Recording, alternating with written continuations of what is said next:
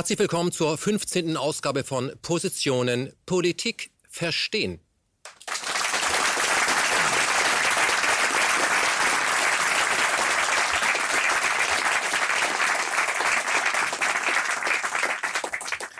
Diese Sendung findet im Internet statt. Sie wird crowdfinanziert und äh, nur so ist das Thema, was wir heute bearbeiten wollen, mit den vier Gästen hier am Tisch überhaupt möglich. Denn ich wage mal die Behauptung, im öffentlich-rechtlichen wäre das Thema gar kein Thema. Es würde nie auf die Agenda kommen, nicht mal in eine Konferenz, um überhaupt diskutiert zu werden. Das Thema heute, der tiefe Staat, Mythos oder Wirklichkeit. Und dazu haben wir vier Menschen eingeladen, die sich mit dem Thema nicht nur weniger, sondern extrem mehr auskennen. Und die werden hier heute an diesem Tisch zusammenarbeiten, weil das ist Arbeit. Wir begrüßen zum ersten Mal an diesem Tisch Uwe Sukü. Er hat unter anderem das Buch geschrieben, der 2. Juni 67, ist ein Experte für Herrn Ohnesorg, die Ermordung von Herrn Ohnesorg. Und ähm, wenn diese Serie ausgestrahlt wird, dieses Programm ausgestrahlt wird, werden wir wissen, ob er für seinen letzten Film zum Thema beim RBB gelaufen gelaufen, einen Grimme-Preis bekommen hat. Herr Suku, Ihr Applaus.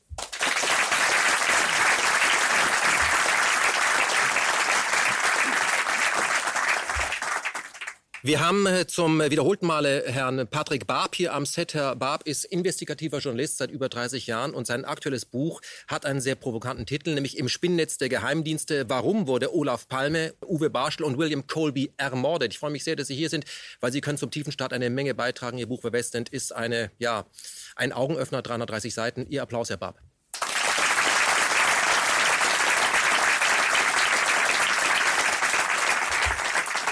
Auch schon bei KenFM im Gespräch am Tisch gesessen, nämlich Ulrich Mies, ein Mann, der, glaube ich, im Moment im, im holländischen Raum wohnt. Das erklärt Richtig. viel seiner Heiterkeit, das kann ich an dieser Stelle schon sagen.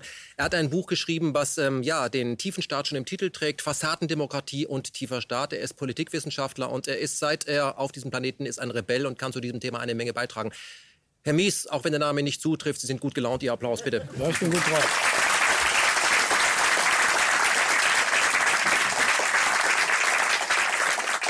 Und den vierten Gast muss ich nicht wirklich vorstellen. Er war bei der ersten Ausgabe von Position bei KenFM. Wir haben viele seiner Vorträge gefilmt. Äh, mehrere Bücher hat er veröffentlicht. Wir werden uns heute ganz stark auf das erste Buch beziehen, natürlich auch auf das aktuelle. Aber das erste war auch so ein Augenöffner für viele. Was ist denn eigentlich der Tiefenstaat? Was macht er denn? Der ist ja aktiv und zwar gewalttätig. NATO-Geheimarmeen, äh, verdeckte Kriegsführung, Gladio. Der Gast heißt Dr. Daniele Ganser. Er ist Friedensforscher und Historiker aus der Schweiz. Herr Ganser, Ihr Applaus.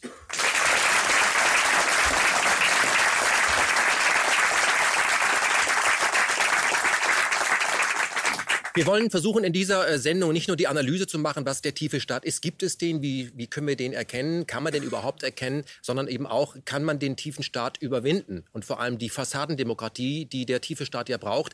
Denn der tiefe Staat lebt so ähnlich wie Copperfield ja eigentlich vom Mythos, dass er nicht da ist, sondern seine Tau Zaubertricks die ganze Zeit vollführt. Ich fange bei Ihnen an, Herr Mies. Können Sie den Begriff tiefer Staat vielleicht mal aufdröseln? Seit wann gibt es den denn eigentlich? Und was ist das Ihrer Meinung nach? Ist es ein Mythos oder ist es Wirklichkeit?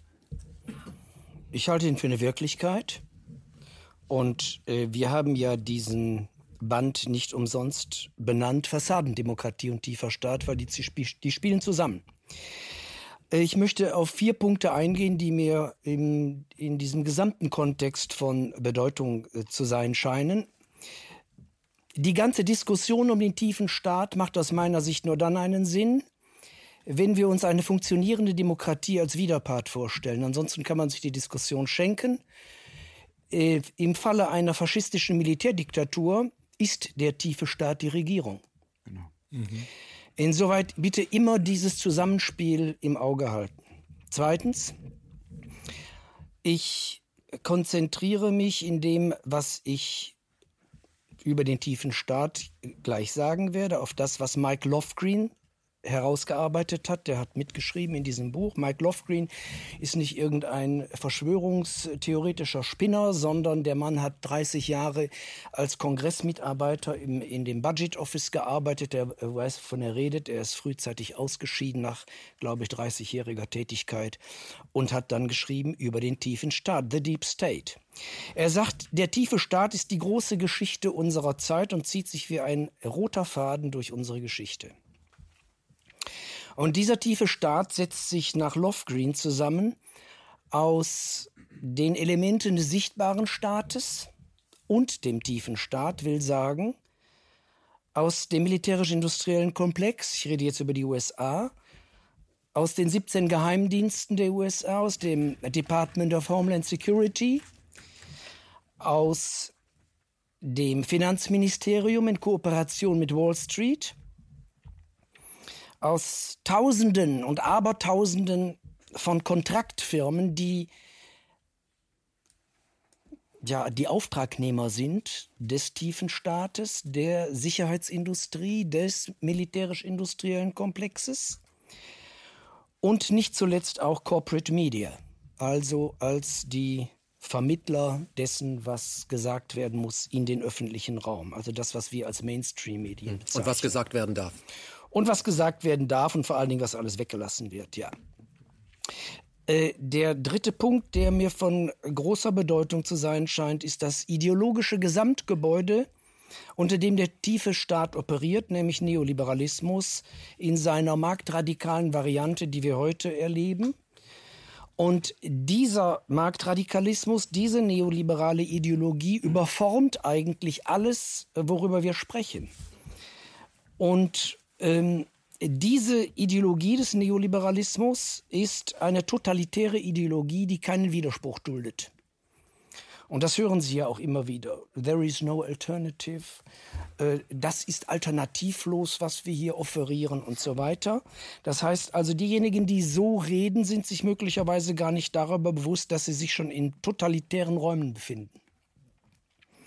Und last not least, für mich der vierte Punkt ist der entgrenzte Neoliberalismus oder Globalisierung anders ausgedrückt, ähm, geht zusammen mit angemaßter Weltherrschaft in Sonderheit der USA. Und alles das, was die USA in irgendeiner Form als Angriff auf ihre Führungsmacht deuten könnten, nehmen sie bereits schon im Vorfeld wahr als Angriff auf sie selber. Das heißt, sie antizipieren schon etwas, was noch gar nicht eingetreten ist. Also wer nachfragt, macht sich verdächtig ja, nicht nur wenn nachfragt, macht sich verdächtig, sondern sie antizipieren Gefahren, die noch gar nicht existieren oder erst beginnen. Sie dulden keinen Widerspruch ihrer Weltführerschaft. Und äh, um dem Ganzen die Krone aufzusetzen, äh, Sie haben alle gelesen, dass die USA in Kooperation mit Großbritannien dazu übergehen werden, ihre gesamte Atomwaffenarmada neu aufzustellen und zu modernisieren, wie das so schön heißt. Das heißt, da wird wirklich ernst gemacht. Und in dem neuen äh, Nuclear Post Review von äh, Ende Januar, wenn ich es richtig auf dem Schirm habe, ähm, sagt eben äh, das Verteidigungsministerium, für mich das Kriegsministerium der USA, wir müssen dem Präsidenten neue Optionen bereitstellen, damit er also auch über diese gesamte Palette möglicher Einsatzoptionen äh, der nuklearen Kriegsführung verfügt. Da sind wir schon beim Wording. Neue Option bedeutet Atomwaffen einsetzen unter Umständen, soweit sind wir ja noch nicht. Es geht jetzt erstmal um die Vorstufe, denn alles das, was ich in den Militärapparat investiere, das gilt auch für Deutschland, ist ja, ist ja, sag mal, das, das ist, ist die, die wahre Materie dessen, was nachher als Drohoption zur Verfügung steht. Mhm. Und ich muss nicht dauernd aufrüsten, wenn ich nicht doch mal irgendwann die perverse Idee habe, das alles einzusetzen. Mhm. Herr Barb, ähm, wann sind Sie denn zum ersten Mal äh, auf das Gebilde tiefer Staat gestoßen? Ich meine, Sie sind ja als investigativer äh, Journalist es gewohnt, im Dreck zu wühlen und mit Leuten zu reden, über das, wo Sie reden wollen, nicht so reden wollen. Das passiert ja ganz gerne bei Menschen, die dann sich Richtung Ruhestand äh, verabschieden oder Whistleblower sind. Wann wurde Ihnen klar, als Sie bei, äh, über Uwe Barschel haben Sie ja viele äh, Filme gedreht, dass, äh, dass da mehr im Spiel ist als eben nur dieser Mann, der an Größenwahn leidet, sondern dass Uwe Barschel Teil eines viel größeren Rates ist, das man möglicherweise als tiefen Staat bezeichnet bezeichnen kann. Das wurde mir klar, als wir herausgefunden haben, dass Uwe Barschel ein Doppelleben geführt hat. Sie und Ihr Co-Autor? Genau. Beziehungsweise es war vorher schon bekannt, als ich die ersten Filme über den Fall Barschel gemacht habe, war das auch schon klar. Dass Uwe Barschel mehr ist als der Politiker, der letztendlich an seinen schmutzigen Tricks, wie der Spiegel geschrieben hat, gescheitert ist. Mhm. Uwe Barschel war inoffizieller Mitarbeiter der CIA. Das wissen wir, und zwar von der CIA selbst. Der Ermittlungsleiter im Falle Barschel, Heinrich Wille in Lübeck, hat eine entsprechende Anfrage nach Langley geschickt. Und Langley hat geantwortet. Dieses Schreiben wurde vom Bundesamt für Verfassungsschutz zunächst blockiert und aufgehalten und es ist bis heute nicht öffentlich. Aber da steht drin, dass es einen Kontakt zu Barschel gegeben habe, dass man über den Inhalt und den Gegenstand des Kontaktes keine Angaben machen werde, dass der Kontakt aber auch beendet worden sei. Das liegt in der Natur der Sache, denn Uwe Barschel ist unter ungeklärten Umständen verstorben. Es gibt auch einen weiteren Hinweis auf dieses Doppelleben von Uwe Barschel. Die stammen von seinen Fahrern, die mit einer ganz anderen Perspektive auf dieses Geschehen blicken, die aber nach seinem Tod Angaben machen über heimliche Reisen von Uwe Barschel in die DDR. Also hinter den eisernen Vorhang? Hinter den eisernen Vorhang, bei Nacht und Nebel, ohne Visum, ohne Kontrolle. Die Schranke geht auf und Barschel fährt durch. Und jeder, der in meinem Jahrgang ist, weiß, das war ja eine ganz schwer bewachte Grenze. Und das war ja immer ein Gewese, bis man mal diese Visa hatte und auf die andere Seite kam. Nur Barschel fährt durch. Was macht er da in Rostock-Warnemünde? Er besucht Waffenlager. Das wissen wir von den Fahrern. Und wir wissen noch mehr.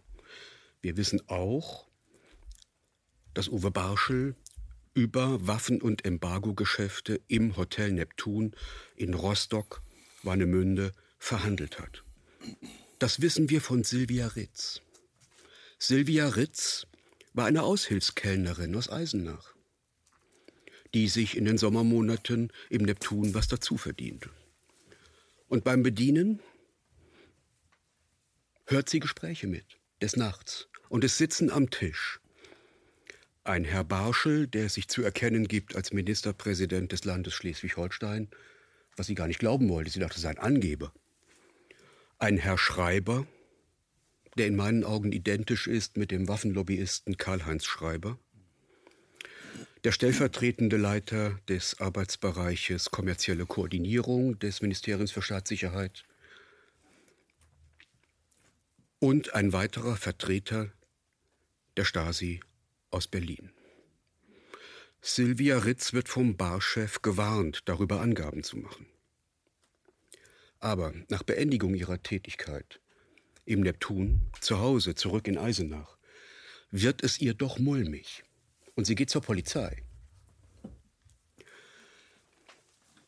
Der bearbeitende Beamte der Kriminalpolizei war auf Zack und rief sofort den örtlichen Repräsentanten des Ministeriums für Staatssicherheit dazu. Der war auch auf Zack und verpflichtete Frau Ritz sofort als inoffizielle Mitarbeiterin. Dann bekam sie 250 Mark und musste den Mund halten. Und dann landete die Akte zu Abschattungszwecken im Panzerschrank der Kriminalpolizei. Und nur eine Leiterinformation ging in die Normannenstraße nach Berlin.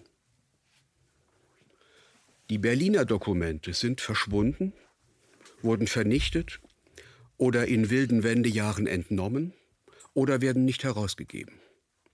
Aber im Panzerschrank der Kripo, da lag die Akte noch. Und so kommt sie an mich. Und die drei Protagonisten dieses Buches sind alle dem tiefen Staat auf je besondere Weise verbunden. William Colby, weil er nach dem Zweiten Weltkrieg in Italien und in Schweden in dem angeblich neutralen Schweden die NATO-Geheimarmee Stay Behind mit aufgebaut hat an verantwortlicher Stelle. Er ist ein, einer, der den tiefen Staat mit aufgebaut hat. Uwe Barschel, der in seiner Doppelfunktion als Politiker und Verbindungsmann der CIA bei Waffengeschäften den tiefen Staat in einer Schlüsselstellung repräsentiert und Olof Palme musste sterben, weil er den tiefen Staat bekämpft hat. Jetzt haben Sie von Gladio gesprochen, von Uwe Barschel als jemand, der eben auch als Treuhänder große Summen äh, aufgenommen hat und dafür gesorgt hat, dass dafür auch tatsächlich äh, Waffen von A nach B äh, geliefert werden. Wir sind bei Uwe Barschel hier mit drin. Ganz tief war nicht vielen klar, aber in der Iran-Contra-Affäre, die ja eben äh, bis ins Weiße Haus führt. Die Idee, das so zu tun, wie man es getan hat, was später aufflog, äh, war ja von Ronald Reagan, der ja auch JSOC gründet, diese Special-Einheit, die nur dem Weißen Haus unterstellt ist und rund um den Globus illegale Einsätze durchführt. Ähm, da sind wir bei Ihnen. Herr Ganser, Sie haben ja schon als äh, Ihre erste, jüngste Doktorarbeit sich äh, mit Ladion, dem tiefen Staat und all dem beschäftigt. Ähm, wie kamen Sie denn eigentlich auf die Idee, das zu tun, also sich mit dem tiefen Staat Geheimarmeen zu beschäftigen? Und wie kam das bei Ihren Doktorvätern an, als der junge Ganser reinmarschiert und sagt, ich habe eine super Idee, ich möchte mal was machen über Geheimarmeen der NATO? Ja, das war von Anfang an ein Problem. Also es war so, ähm, ich war ja einfach ähm, Geschichtsstudent an der Universität Basel und hatte dann zuerst die Aufgabe, eine Lizenziatsarbeit zu schreiben. Das ist heute entsprechend einer Masterarbeit. Und mich hat die Friedensbewegung immer interessiert und ich wollte dann wissen, wann war die Welt eigentlich so nahe dran am Dritten Weltkrieg, am nuklearen Dritten Weltkrieg habe mich da durch die einschlägige Literatur ge gepflügt und habe dann gesehen, ähm, ja, Kuba-Krise 1962, da hätten wir uns fast gegenseitig äh, ausgelöscht. Und dann habe ich gedacht, dann möchte ich doch da gerne vertiefen und habe dann die Weltfriedensorganisation, die UNO, dazu genommen. Und die Fragestellung der Forschung war, ähm, was hat denn die UNO 1962 geleistet, um den nuklearen Dritten Weltkrieg äh, zu verhindern? Das war meine Fragestellung. Und da bin ich in die verdeckte Kriegsführung eingestiegen, weil zuerst habe ich Bücher gelesen. Ich habe einfach alle Bücher mir besorgt, wo das Stichwort Kuba drin war. Ja, früher konnte man ja noch nicht eine Online-Recherche im Buch machen, sondern man musste reingehen, ganz analog und alles rausnehmen aus dem aus, aus der Universitätsbibliothek. Und dann die einen Bücher haben halt dann gesagt, die Kuba-Krise hat damit angefangen, dass die Sowjetunion auf diese irre Idee kommt und Atomraketen nach, nach Kuba liefert. Und dann habe ich die Bücher so gelesen, ich war 25, hatte überhaupt keine Ahnung. Ich habe mir einfach gedacht, ja, ist ja verrückt, die Russen, die bösen Russen, da haben wir es wieder, das ist ja verrückt, die liefern Raketen nach Kuba, da wohnen ja gar keine Russen. Und kurzum, ich war erschüttert. Ja. Und dann habe ich zwei, drei solche Bücher gelesen, übrigens alles von Amerikanern geschrieben. Und dann, weil es eben eine Vertiefungsarbeit war, war die Aufforderung, dass ich mindestens 20 Bücher nach freier Wahl lese, aber zum gleichen Thema. Und dann kamen halt auch andere Bücher, wo gezeigt wurde, dass die CIA zuvor 1961 mit der Schweinebucht-Invasion versucht hat, Fidel Castro zu stürzen. Und nochmal, jetzt bin ich 45, da war ich 25, also wirklich 20 Jahre her. Ich hatte das noch nie gehört. Mhm. Ich war so ein bisschen erschüttert, weil ich habe dann gesehen, ähm, die Kubaner gingen an die UNO, dann habe ich die Protokolle vom Sicherheitsrat gelesen und haben die Kubaner gesagt, wir werden gerade bombardiert. Und dann hat der amerikanische Botschafter Stevenson hat gesagt, damit haben wir nichts zu tun. Das sind kubanische Piloten, die so enttäuscht sind von dieser Diktatur von Fidel Castro, dass sie aus dem Land weggehen und zuvor noch das Land bombardieren. Das fand ich eine völlig abgefahrene Story haben das geprüft und habe dann gesehen, nein, die CIA hat eigene Flugzeuge mit den Zeichen der kubanischen Luftwaffe ja. angepinselt und hat die dann eingesetzt, um Kuba zu bombardieren, mhm. aber es eben so aussehen zu lassen, als ob das Kubaner waren. Also relativ plump. Also sehr plump. Das habe ich auch mit 25. Ich habe immer Fußball geschaut. Ich gedacht, das ist ja wie wenn jetzt einer von Bayern München irgendwie sich ein Trikot kauft von Hamburg und da in den Strafraum steht und oh, also es war einfach so. Und da kam ich halt in das Thema rein. Ja, da kam ich in das Thema rein. Ich habe dann auch eben die Protokolle bei der UNO äh, angeschaut und habe einfach gesehen, dass dort gelogen wird. Es wird also intensiv gelogen in der internationalen Politik. Es gab eine Anfrage an den amerikanischen Außenminister, während die Schweinebucht-Invasion lief 1961 an Dean Rusk, hat die amerikanische, äh, das amerikanische Militär oder der Geheimdienst irgendetwas zu tun mit dieser Invasion? Das war ein Journalist, der das gefragt hat. Und Dean Rusk in tiefer Stimme, im Anzug und äh, ja, der, der, väterliche Habitus, trust me, äh, so im Sinn hat gesagt, nein, das amerikanische Volk hat ein Recht darauf, zu erfahren, ob wir das tun würden, ob wir irgendetwas damit zu tun haben. Und wir können Ihnen versichern, wir haben nichts damit zu tun. Würden wir einfach nicht machen. Das ist eine innerkubanische Affäre. Und die, die Dokumente zeigen ganz klar, dass die CIA in Florida Exilkubaner äh, rekrutiert hat. Dann hat man die in, in Zentralamerika bewaffnet und dann rübergeschickt nach Kuba. Dort ist die Schweinebucht-Invasion im April 61 gescheitert. Aber ich fand das halt so spannend, dass ich danach, ähm, nachdem ich die Arbeiten abgeschlossen habe, ähm, gesagt hat, ich möchte dieses Thema der verdeckten Kriegsführung vertiefen und hatte dann auch äh, Kollegen in den USA, die halt zu diesen Themen publiziert haben und habe dann die gefragt, ja, was gibt es jetzt noch Spannendes? Und dann haben die mir gesagt, es gibt diese Operation Gladio, aber das sind die Dokumente auf Italienisch. Und dann haben sie gesagt, ja, aber Sie sind ja ein Schweizer und Sie sind ja in der italienischen Schweiz, in Lugano geboren, Sie können doch Italienisch, da wäre es mal ein Vorteil, weil wir Amerikaner können keine Fremdsprachen, ähm, wenn Sie das mal aufarbeiten. Weil es gibt noch Daten auf Französisch und auf Deutsch. Und dann habe ich gedacht, gut, das ist mein Ding. Ich kann diese verschiedenen Sprachen, ich gehe in die Archive, ich kläre das. Und so ist eigentlich die Sache entstanden. Das hat mich mhm. einfach sehr, sehr interessiert.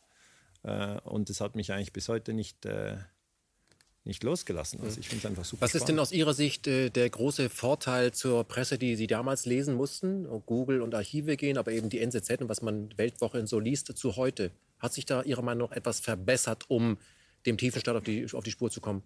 Ja, es hat sich sehr verbessert. Ähm, ich bin der Meinung, dass die Digitalisierung natürlich Vor- und Nachteile hat, auf jeden Fall.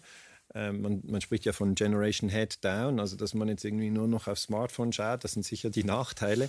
Aber es gibt auch die Vorteile und die Vorteile bestehen darin, dass wir natürlich viel größere Datensätze mit Stichworten durchsuchen können. Also ich kann mich noch erinnern, als ich eine Arbeit geschrieben habe, wieder 90er Jahre war das, über den Vietnamkrieg und äh, da habe ich auch die Schweizer Medien angeschaut und da war ich wirklich im Archiv und habe dann die Zeitungen so geblättert. Es gab mhm. keine, es gab keine CD oder ein digital. Ich habe wirklich geblättert und ich hatte eine Nivea-Dose, weil die Hände so spröde wurden. Einfach weil das Papier, das hat richtig äh, eigentlich abgesogen die, die Feuchtigkeit.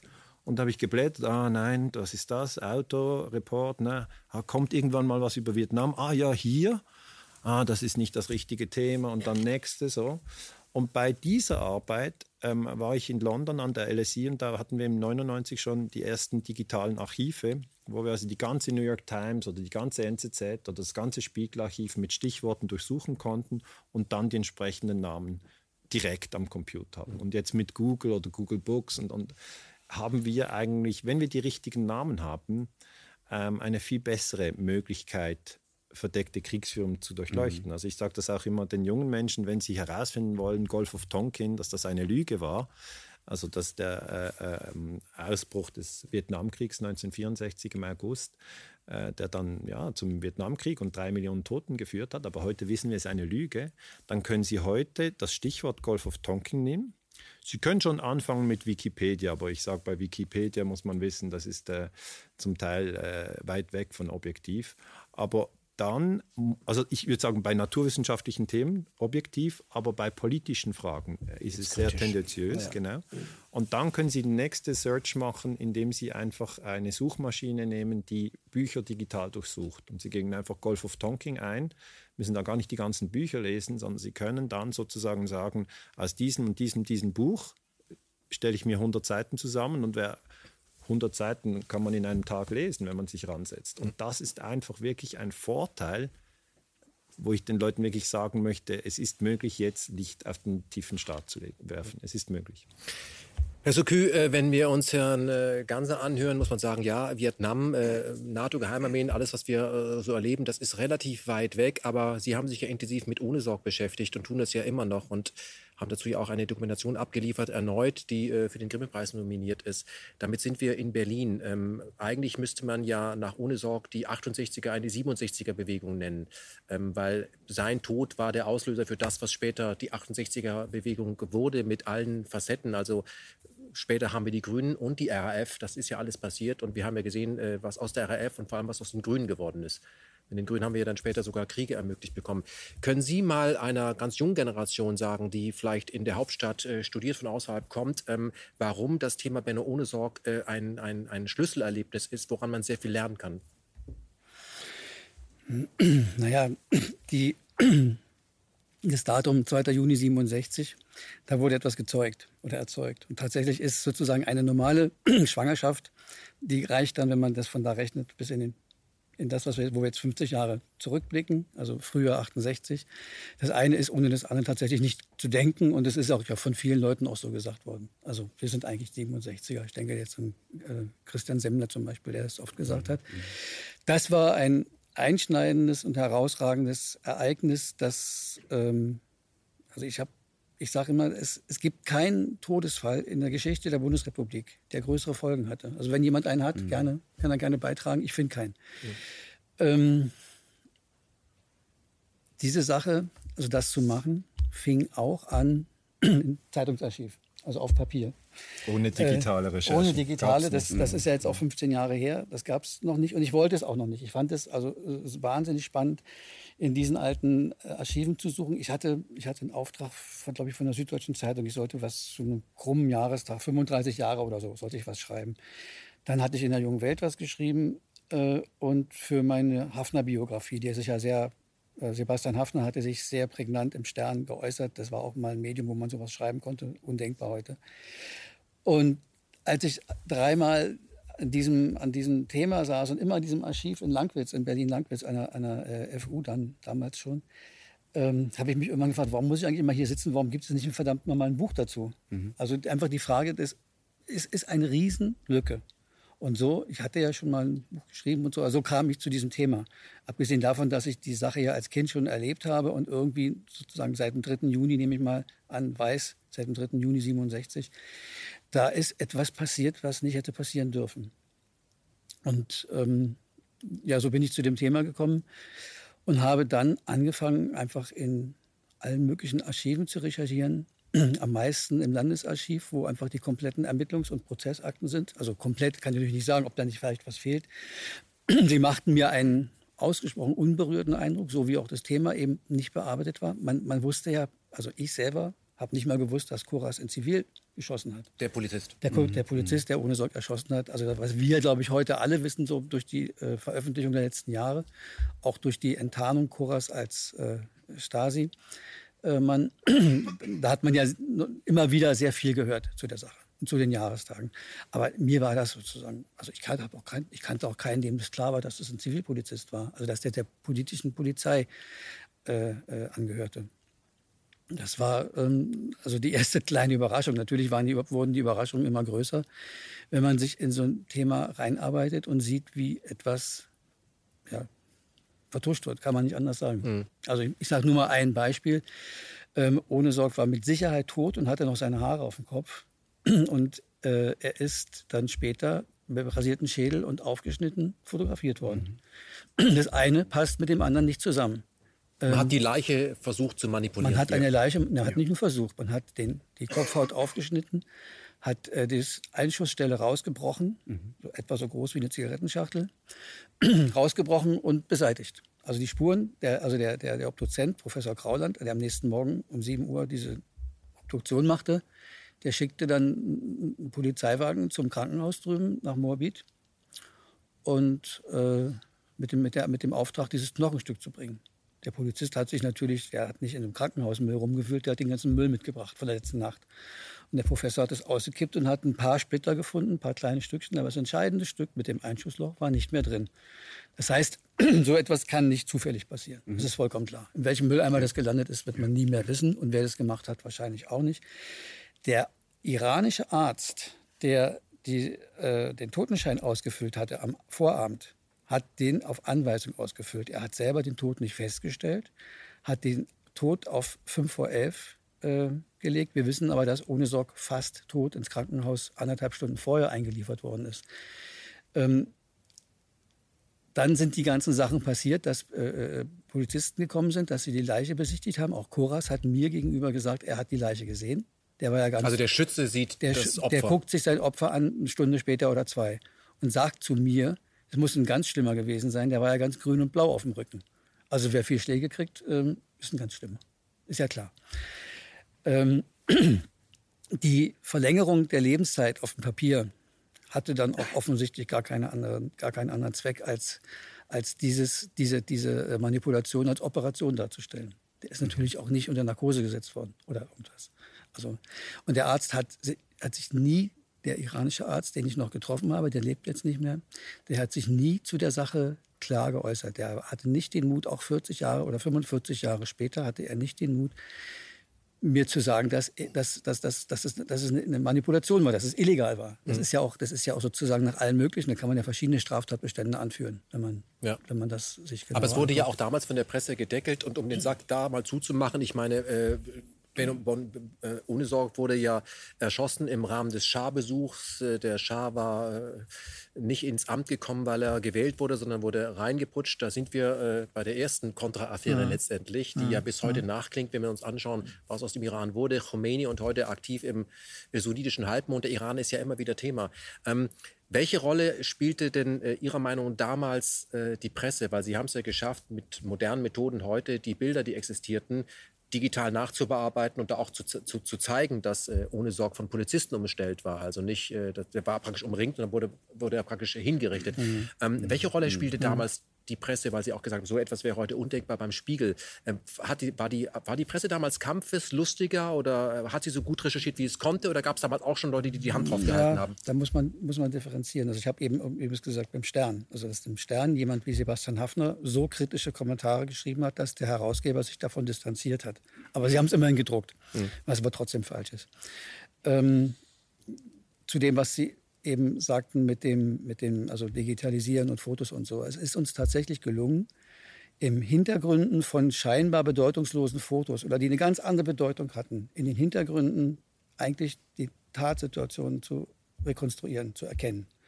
Das klingt so ein bisschen nach Blow-up oder so. Ne? Also ja. noch größer und noch größer und digital und, mhm. und, wahnsinnige Auflösung. Und man sieht dann tatsächlich, man weiß auch, dass es die Tatsituation, der Tatmoment ist. Und man sieht dann tatsächlich, dass äh, wie Sie schon sagten, äh, ein, ein, ein, ein junger Mann mit einer Jesuslatsche, ganz wichtig, dieser Schuh, äh, die man ähm, erkennen kann. So nannte früher Jesuslatschen, also zwei solche, drei solche Riemen, mehr war das nicht, und, und ein, Auto, äh, ein Autoreifenstück. Äh, diesen Schuh sah man ganz deutlich zwischen den Polizisten zum Zeitpunkt des Schusses. Dazu gibt es dann auch noch eine Bildunterschrift, die sagt, also der ermittelnde Polizist der ersten beiden Tage sagt, er ist zum Ergebnis gekommen, dass eine Gruppe Polizisten ohne Sorg festgehalten hat, teilweise ihn verprügelt hat. Dann trat Koras hinzu, streckte die Waffe zwischen zwei Polizistenkörpern durch, zielte. Ohne Sorg muss das noch gesehen haben. Er hat gerufen, bitte nicht schießen. Das ist auch ein Detail, was lange nicht bekannt war, aber schon mal bekannt war.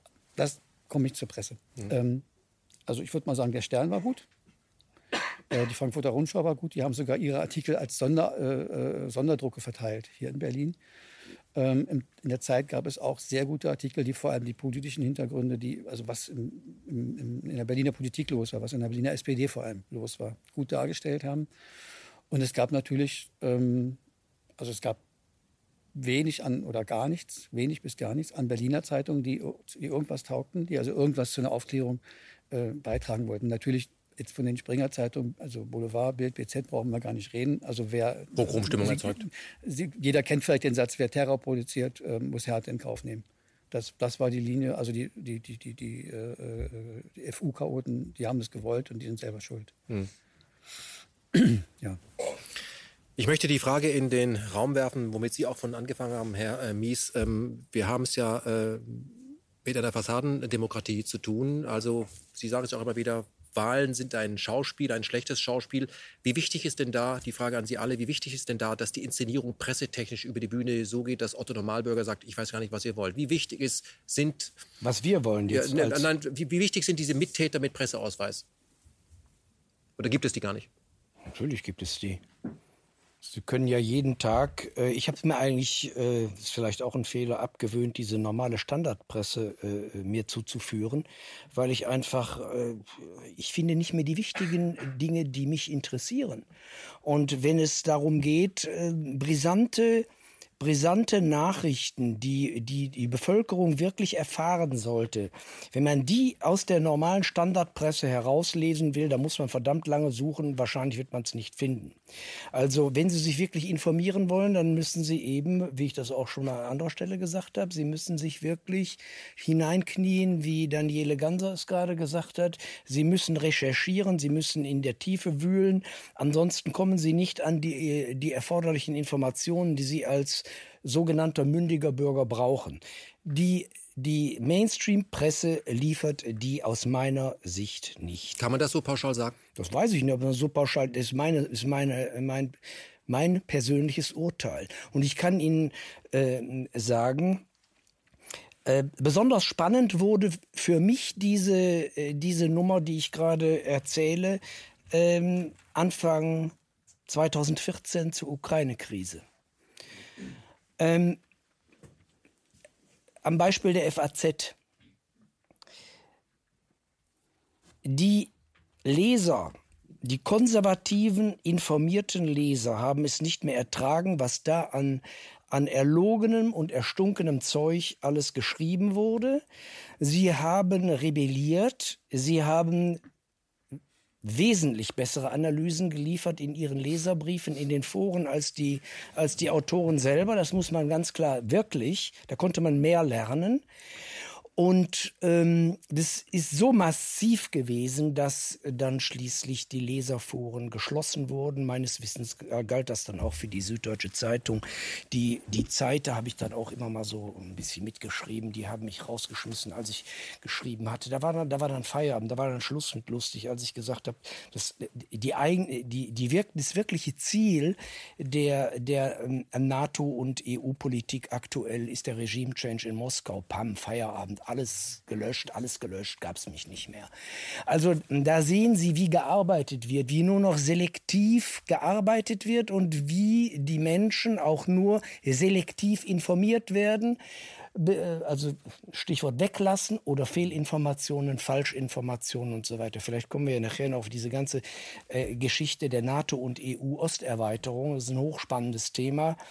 Und äh, da sehen Sie, wie, äh, sagen wir mal, diese, diese ganze Geopolitik dermaßen äh, systematisch betrieben wird von den, von den äh, äh, Mächten des Westens dass äh, sich das in die Tiefe der Presse durchschlägt. Mhm. Sie haben in Ihrem Buch Fassadendemokratie und tiefer Staat es ja auch äh, explizit beschrieben und beschreiben lassen, nicht nur die 27.000 PR-Berater, die dem ja. Pentagon anhängig sind, sondern was viele nicht nur wissen, es gibt ja Stiftungen, es gibt ja äh, Thinktanks, aber es gibt auch sehr viele große Werbeagenturen mit Milliardenbudgets, die dann auf Themen vorbereiten.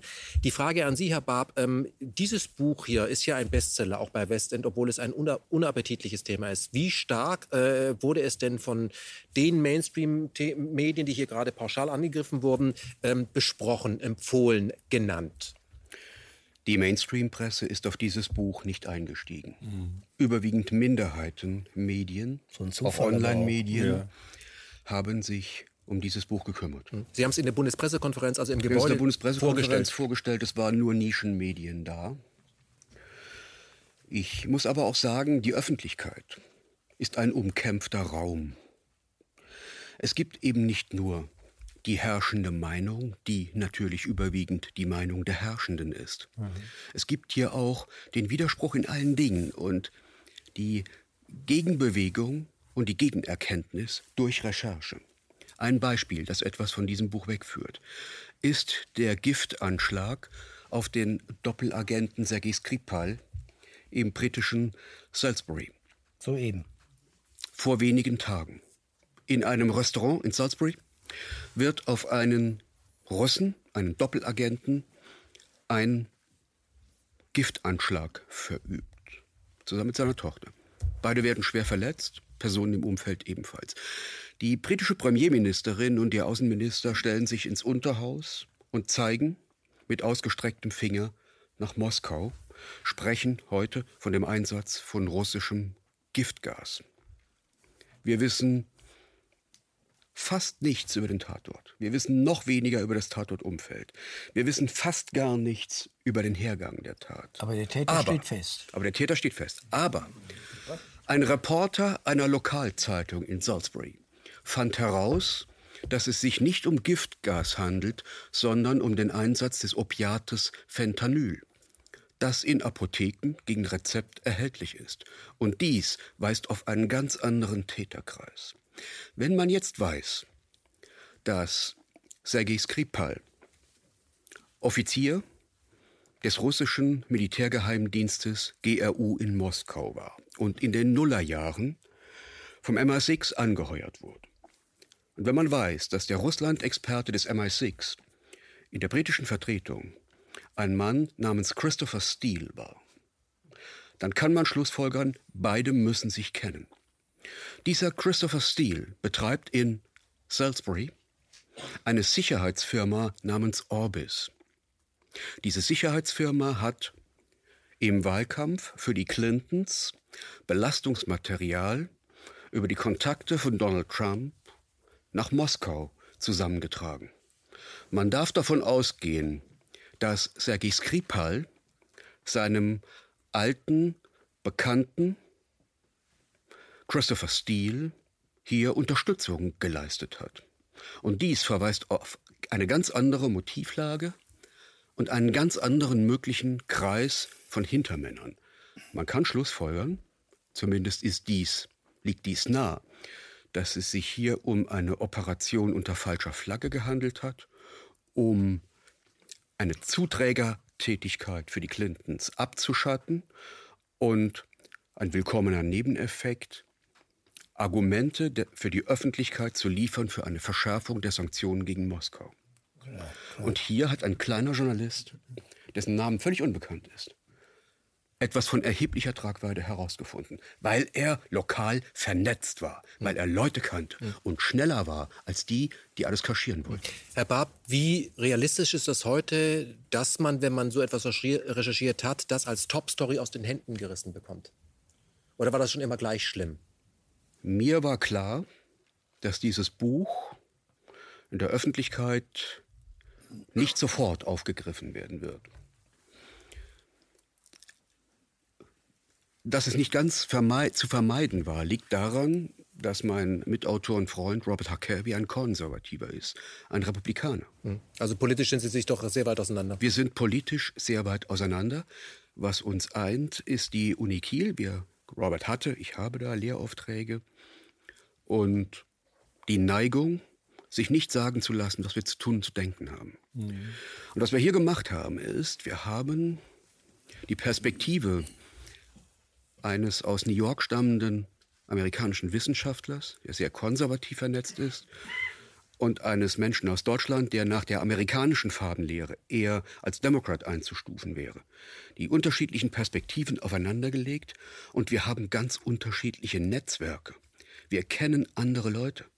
Wir sind zu anderen Geheimdiensten vernetzt. Wir haben andere Dokumente im Schrank.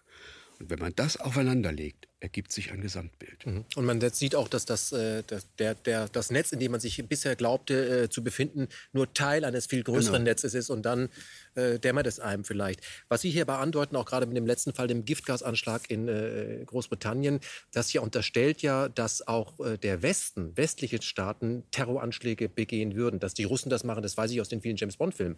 Aber dass das, ähm, und Rambo, aber dass das auch frage Sie, Herr Gamser, Sie kennen sich aus, der Westen, ist das realistisch, dass der Westen Terroranschläge macht? Ja, ist bewiesen. Gibt, bewiesen ist das? Ja, ist bewiesen. Also ich finde das sehr interessant, was Sie, Herr Barb, jetzt gesagt haben mit dem Begriff False Flag.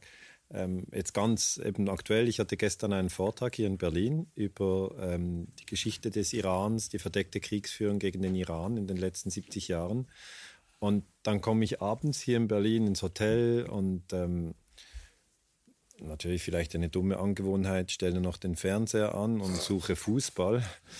Ähm, bleibe dann hängen dass, und sehe, dass Theresa May halt im, im, im englischen äh, Parlament spricht und eben sagt, die Russen sind böse, die Russen setzen Giftgas ein etc. Und gerade nur Stunden zuvor habe ich über False Flag Terrorism gesprochen in der Urania.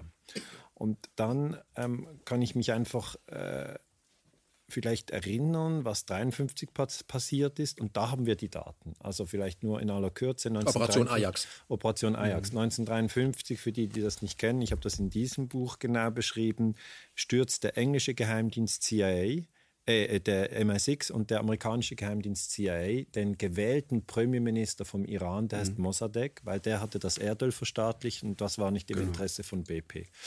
Und dann das ist der tiefe Staat. Also wenn Sie fragen, ist das Mythos, ist das Realität? Es ist bewiesene Realität, weil es ist gemäß UNO-Charta illegal, wenn man mit einem Geheimdienst in ein anderes Land geht und dort die Regierung stürzt. Das darf man nicht. Also die Leute fragen manchmal, ist das so richtig verboten? Und ich sage ja, so, also so voll eigentlich verboten. Ja, ist nicht so ein bisschen. Es ist übrigens auch verboten, die Bundeswehr einfach nach Syrien zu schicken, dass sie dort im Luftraum fliegt. Das ist auch völlig verboten, weil umgekehrt wäre es ja auch verboten, ähm, wenn jetzt der Iran die Regierung in den USA stürzt oder wenn die syrische Luftwaffe im deutschen Luftraum kreuzt. Das ist doch auch mal eine Idee, oder? Ja, ich, ich sage einfach, diese, Statt EasyJet. Ja, EasyJet. nee, aber 53 Iran ähm, knüpft genau an das an, was eben Herr ja. Barb äh, erklärt, False Flag Terrorism. Wir haben jetzt eine Geschichtsschreibung durch die CIA von dem, was sie damals gemacht hat. Die war von 53 äh, bis etwa 2003, rund 50 Jahre war die klassifiziert. Jetzt ist sie deklassifiziert, sie ist öffentlich zugänglich. Und die CIA beschreibt selber in dieser Geschichtsschreibung, kann man auch in der New York Times nachlesen, wie sie den Putsch macht. Und das sind wirklich die Techniken des tiefen Staates. Man setzt False Flag Strategy of Tension ein. Das heißt, mhm. False Flag ist einfach eine falsche Flagge. Das war ja früher so bei den Piraten, die sind dann hingefahren mit der falschen Flagge und im letzten Moment haben sie noch die Piratenflagge gehisst. Das ist nicht fair, oder? Aber es ist halt ein Trick. Ähm, und das haben die äh, CIA-Leute auch gemacht. Die sind in den Iran rein, haben sich verkleidet als Kommunisten wie macht man das? Wie verkleidet man sich als Kommunist? Messer das, das, war jetzt, das war jetzt nicht bebildert, ja. Ähm, und, und, ich weiß nicht, ob Sie das wissen, Herr Jepsen, aber 53 gab es noch kein YouTube. Das Nein? heißt, ich, ja, ich konnte also auch keine Bilder zum Event sehen. Das war einfach Text, Schreibmaschinentext. Und da heißt es einfach, ähm, dass sie sich verkleidet haben, wie weiß ich nicht. Aber Danach haben sie äh, mehrere Häuser von prominenten Muslimen in Teheran bombardiert. Also äh, sie haben Terror ausgeübt. Und das ist eben äh, eigentlich eine Technik, um die Menschheitsfamilie zu spalten. Ja? Ich gehe immer von diesem Konzept aus, dass eigentlich tief im Herzen die Menschen einander mögen. Aber man kann Spaltung in die Menschen reingehen, indem man als CIA-Agent im Iran einsickert sich als Kommunist verkleidet und Muslime äh, sozusagen äh, in die Luft sprengt und dann sagt, es war Mossadegh. Und der Mossadegh, den haben sie dann auch gestürzt. Dann haben sie den Zahedi reingebracht. Den haben, sie, den haben sie zuerst mal ausgewählt. Dann wussten sie, der hat zu wenig Geld. Dann hat dem die CIA ihm gleich 5 Millionen gegeben, dass er die ersten Rechnungen bezahlen kann. Und das ist einfach so hochgradig illegal und korrupt, dass man darüber sprechen muss. Man muss schon sagen, ähm, das wird viel zu wenig getan. Ja? Was Sie heute sehen, ist eine oberflächliche Analyse, wo man sagt, ja, der Iran ist böse. Ja, warum ist er eigentlich böse? Ja, der will die Atombombe. Ja, will er das? Wir hatten die Atombombe. Ja, die Amerikaner. Aber äh, dürfen die sie haben? Haben sie die je eingesetzt? Ja, gegen Hiroshima und Nagasaki. Aber das war nur zum Helfen. Und ich meine, dieser ganze, dieser ganze Effekt, ja, dass wir jetzt über den tiefen Staat sprechen, ist meiner Meinung nach neu. Also im Schweizer Fernsehen, äh, in der Sendung Arena oder anderswo, hätte man es jetzt so nicht gekonnt, weil es, es braucht ja eine gewisse Zeit. Es, wir haben alle sehr, sehr viel Zeit in den Archiven verbracht. Und wir brauchen halt ein bisschen Zeit, um zu erklären, wie der tiefe Staat funktioniert. Aber um Ihre Eingangsfrage aufzunehmen, es ist eine bewiesene Realität, dass es den tiefen Staat gibt. Und es ist eine bewiesene Realität, dass es Force Flag Strategy of Tension Terrorism gibt. Einfach die mhm. meisten Leute mhm. kennen die Begriffe gar nicht. Mhm. Ähm, ich gucke regelmäßig, wenn sich, ich bin ja auch masochistisch veranlagt, gucke ich die Bundespressekonferenz. Und da gucke ich dann immer den Herrn äh, Seibert, der auch unter dem, was er da sagen muss, sehr leidet. Das kann man optisch auch erkennen. Ähm, ja, ich würde den Job nicht machen wollen. Vielleicht einen kleinen Zwischenapplaus für Herrn Seibert, dass Sie das so durchhalten. War ja, war ja früher beim ZDF, glaube ich, und ja. aber, aber der macht das freiwillig, ne? Das weiß ich nicht. Ja. Ähm, was ich sagen möchte ist, ähm, wenn dort über die, die, die, die, das Engagement, wir müssen jetzt mal beim Wording bleiben, Engagement in Syrien gesprochen wird, über das Engagement in Afghanistan, äh, in Mali, die Bundeswehr ist ja überall inzwischen als mobile Eingreiftruppe, dann höre ich nie von den versammelten Journalisten, man sieht ja immer nur die Regierungsbank dort, also die, die das da verkaufen müssen, aber man sieht nie von den Journalisten bis auf einige wenige, aber nicht so die etablierten, die FAZ, die Frankfurter Rundschau, so die fragen nie, sagen Sie mal, ähm, das ist doch illegal in Syrien, das wird ja nie gefragt. Und da nochmal die Frage an Sie alle, ruhig mal sich gegenseitig unterhalten, dass wenn ich rausgehe, dass das Gespräch weiterläuft. Ähm, wie definiert sich denn eigentlich die Presse, dass es einen illegalen Angriffskrieg, wie der in Syrien ja stattfindet, wie der äh, auch im Kosovo stattgefunden hat, ja, also auch in Jugoslawien stattgefunden hat, dass das einfach überhaupt kein Thema ist? Ich meine, wir haben die UNO gegründet, damit wir den Zweiten Weltkrieg und die Mechaniken, die dazu geführt haben, überwinden. Ist aber genau. überhaupt kein Thema. Genau. Was ist da los bei den Kollegen, dass das einfach kein Thema ist? Das ist eine Vergewaltigung, geht aufs Haus. Was ist da los? Können Sie mir das erklären? Oder Sie? Ich weiß nicht, ob ich es erklären kann, aber ich denke, die, die Sachlage ist noch sehr viel komplexer. Das heißt, äh, bevor wir über auch vielleicht äh, auf die äh, Presse zu sprechen kommen, eben als Transmissionsriemen in die Öffentlichkeit, muss man sich vielleicht mal die grundsätzliche Frage vorlegen, welche Leute kommen in Führungspositionen in der Politik? Nach welchen Auswahlkriterien kommen Leute in Führungspositionen? Erst dann, wenn eine deutsche Bundesregierung die Funktion von Einflussagenten der USA einnimmt? Das sind spannende Fragen. Das ist jetzt nicht äh, nur eine reine Provokation, sondern wie findet so etwas statt? Wieso ist äh, Herr Gabriel, dessen Fan ich nicht war und auch nicht werde, wieso ist er plötzlich auf einmal weg vom Fenster? Der wollte doch äh, Außenminister bleiben, hat äh, den Herrn Schulz weggebissen. Ne? Und, äh, Können Sie noch mal ganz kurz Herrn Schulz für Leute, die nicht kennen, wer war das? Ja, das kann ich nicht erklären. Ja, das kann ich nicht erklären. Äh, und spannend ist, auf einmal kommt Szenenwechsel und man hört, Gabriel ist nicht mehr oder wird nicht mehr der neuen Bundesregierung als Außenminister angehören. Und dann habe ich äh, ein bisschen recherchiert. Das hat gar nicht lange gedauert und dann sah ich ein Interview, das er äh, Russia Today gegeben hat im September letzten Jahres. Und dann, ähm, ich glaube im Januar, tauchte er nochmal als Interviewpartner bei Russia Today auf. Und ich persönlich bin sicher, ich habe keine Beweise, ich bin absolut sicher, das war einfach zu viel. Er hat als deutscher Außenminister hier einen äh, unterschwelligen Code äh, verletzt, der da heißt, die Sanktionen gegen Russland sind aufrechtzuerhalten. Daran darf nicht gerüttelt werden. Und derjenige, der äh, auch nur wagt, mit äh, äh, Russen zu sprechen, der ist also keiner mehr von uns. Und deshalb musste der Mann gehen. Davon bin ich absolut überzeugt. Also diese, diese Tiefenwirkung von Gehirnwäsche in der herrschenden politischen Garnitur, die wäre auch mal zu untersuchen.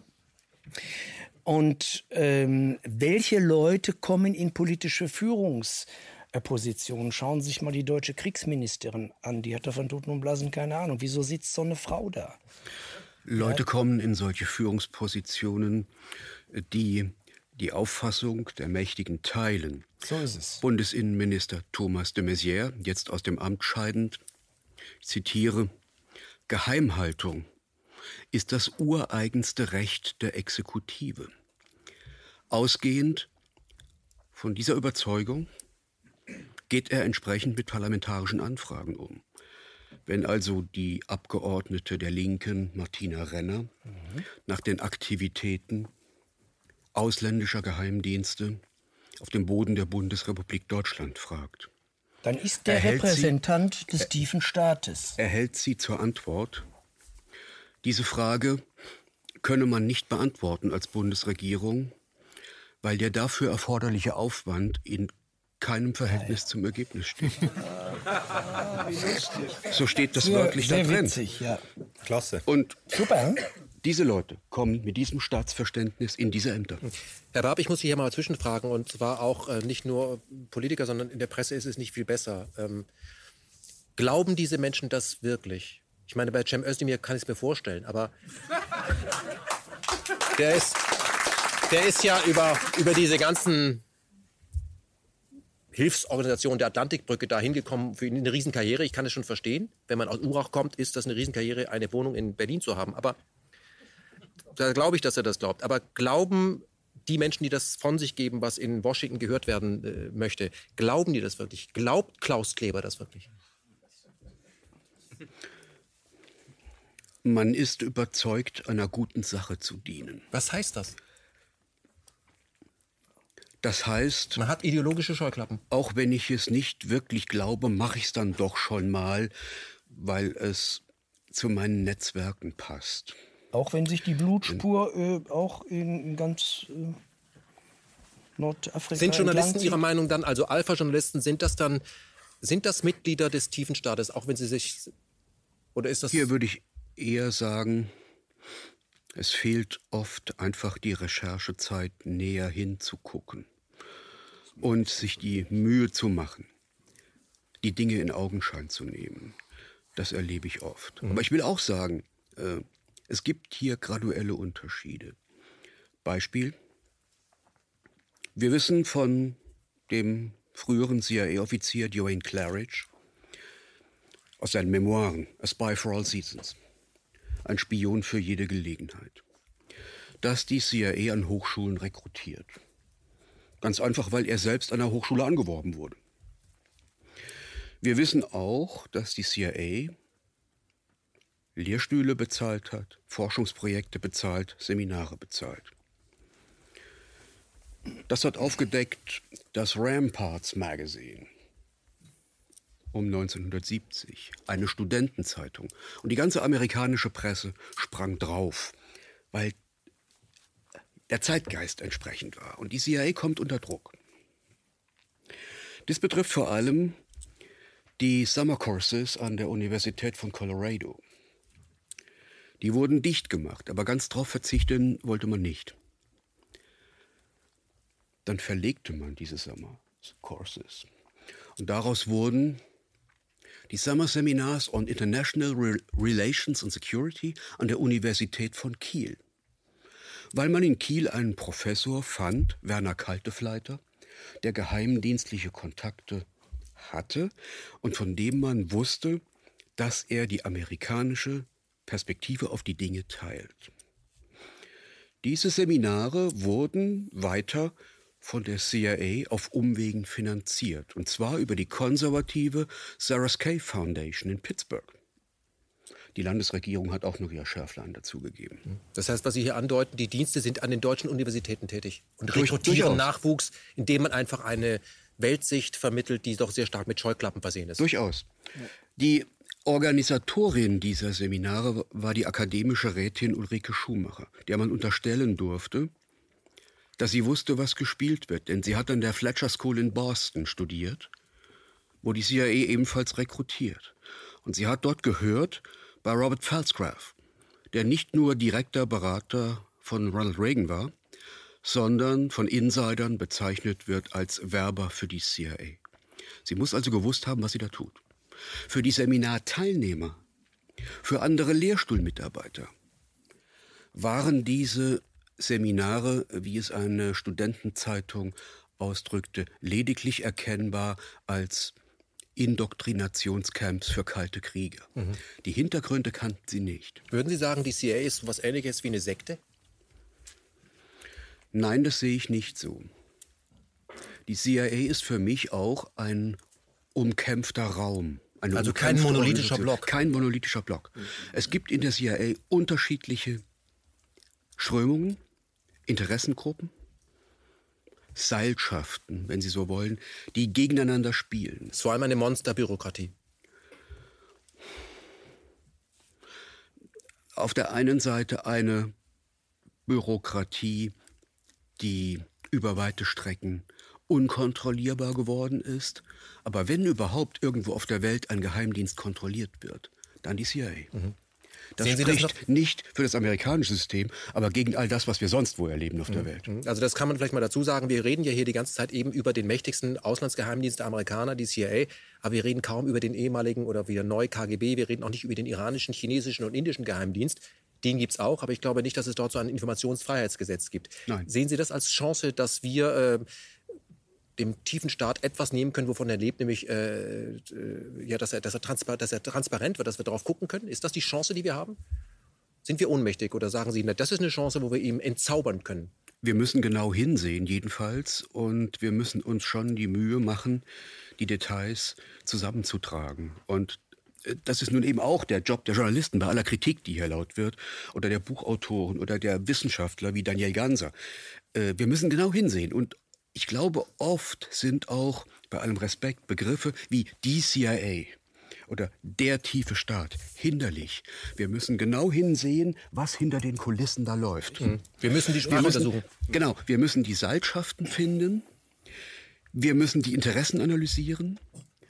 Und wir müssen Dokumente herbeiziehen, um das, was wir sagen, zu belegen. Nur dann nehmen wir jenen den Wind aus den Segeln, die sofort mit dem Hinweis kommen, das seien alles nur Verschwörungstheorien. Ich möchte noch mal äh, zu diesen Abhängigkeiten kommen, Herr Ganser. Ähm, Sie waren ja auch als äh, junger Mann äh, jemand, der am, äh, an einer Schweizer Universität der Ältesten ähm, mal fürs Fernsehen einen Kommentar abgegeben hat zu einer Schweizer Militärübung. Auch die Schweiz hat Militär und die kam bei Ihnen nicht so gut weg. Da gab es einen Anruf von Ihrem Chef.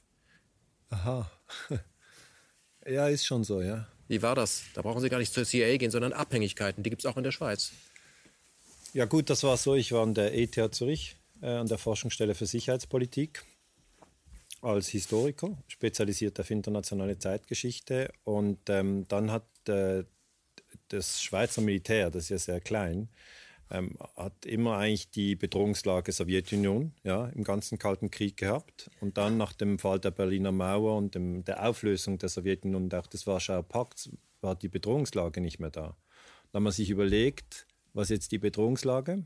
Da haben die lange überlegt und äh, sind am Schluss mit dem Szenarium gekommen, nach den Terroranschlägen von 2001, die ja eigentlich neu untersucht werden müssen, aber das ist ein anderes Thema, ähm, dass die Bedrohungslage Terrorismus ist. Und dann haben die eine Übung gemacht. Wir haben in der Schweiz zwei Erdölraffinerien und dann haben die die Panzer um die Erdölraffinerien gestellt und haben gesagt, das ist unser äh, Antiterror-Dispositiv was natürlich äh, ja, bescheiden ist. Und dann habe ich, kam das Schweizer Fernsehen zu mir. Damals kamen die noch. Ja, die kommen immer wieder.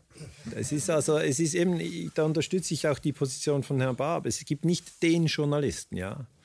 Das sind ja alles Journalisten, ich bin Historiker. Es gibt gute Journalisten, es gibt schlechte Journalisten.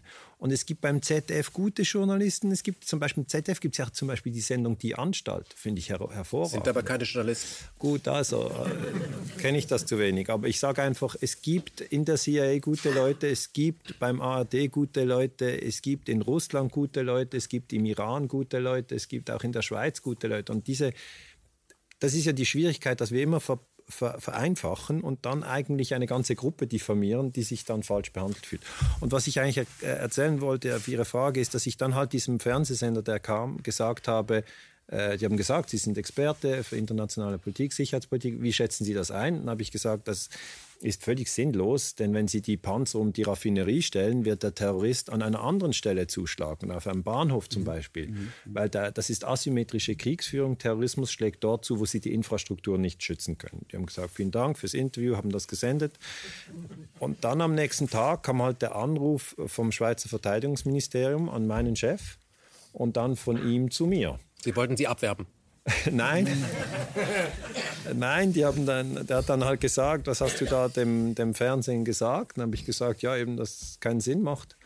Und dann hat er gesagt, ja, äh, habe ist ja inhaltlich korrekt. Hat er gesagt, ja, inhaltlich schon korrekt, aber du musst daran denken, wir bekommen äh, 30 Millionen vom Verteidigungsministerium. Das ist eigentlich unser Budget. Und jetzt kritisierst du die. Dann habe ich gesagt, ja, sorry. Ich meine, das ist ja, das ist die Integrität des Forschers oder auch des Journalisten, dass er auch immer wieder mal etwas sagt, auch dann, wenn es jetzt sozusagen nicht in den Geldfluss hineinpasst. Ja? Und das sind die Dinge, wo ich wirklich einfach immer wieder merke, wie funktioniert der tiefe Staat.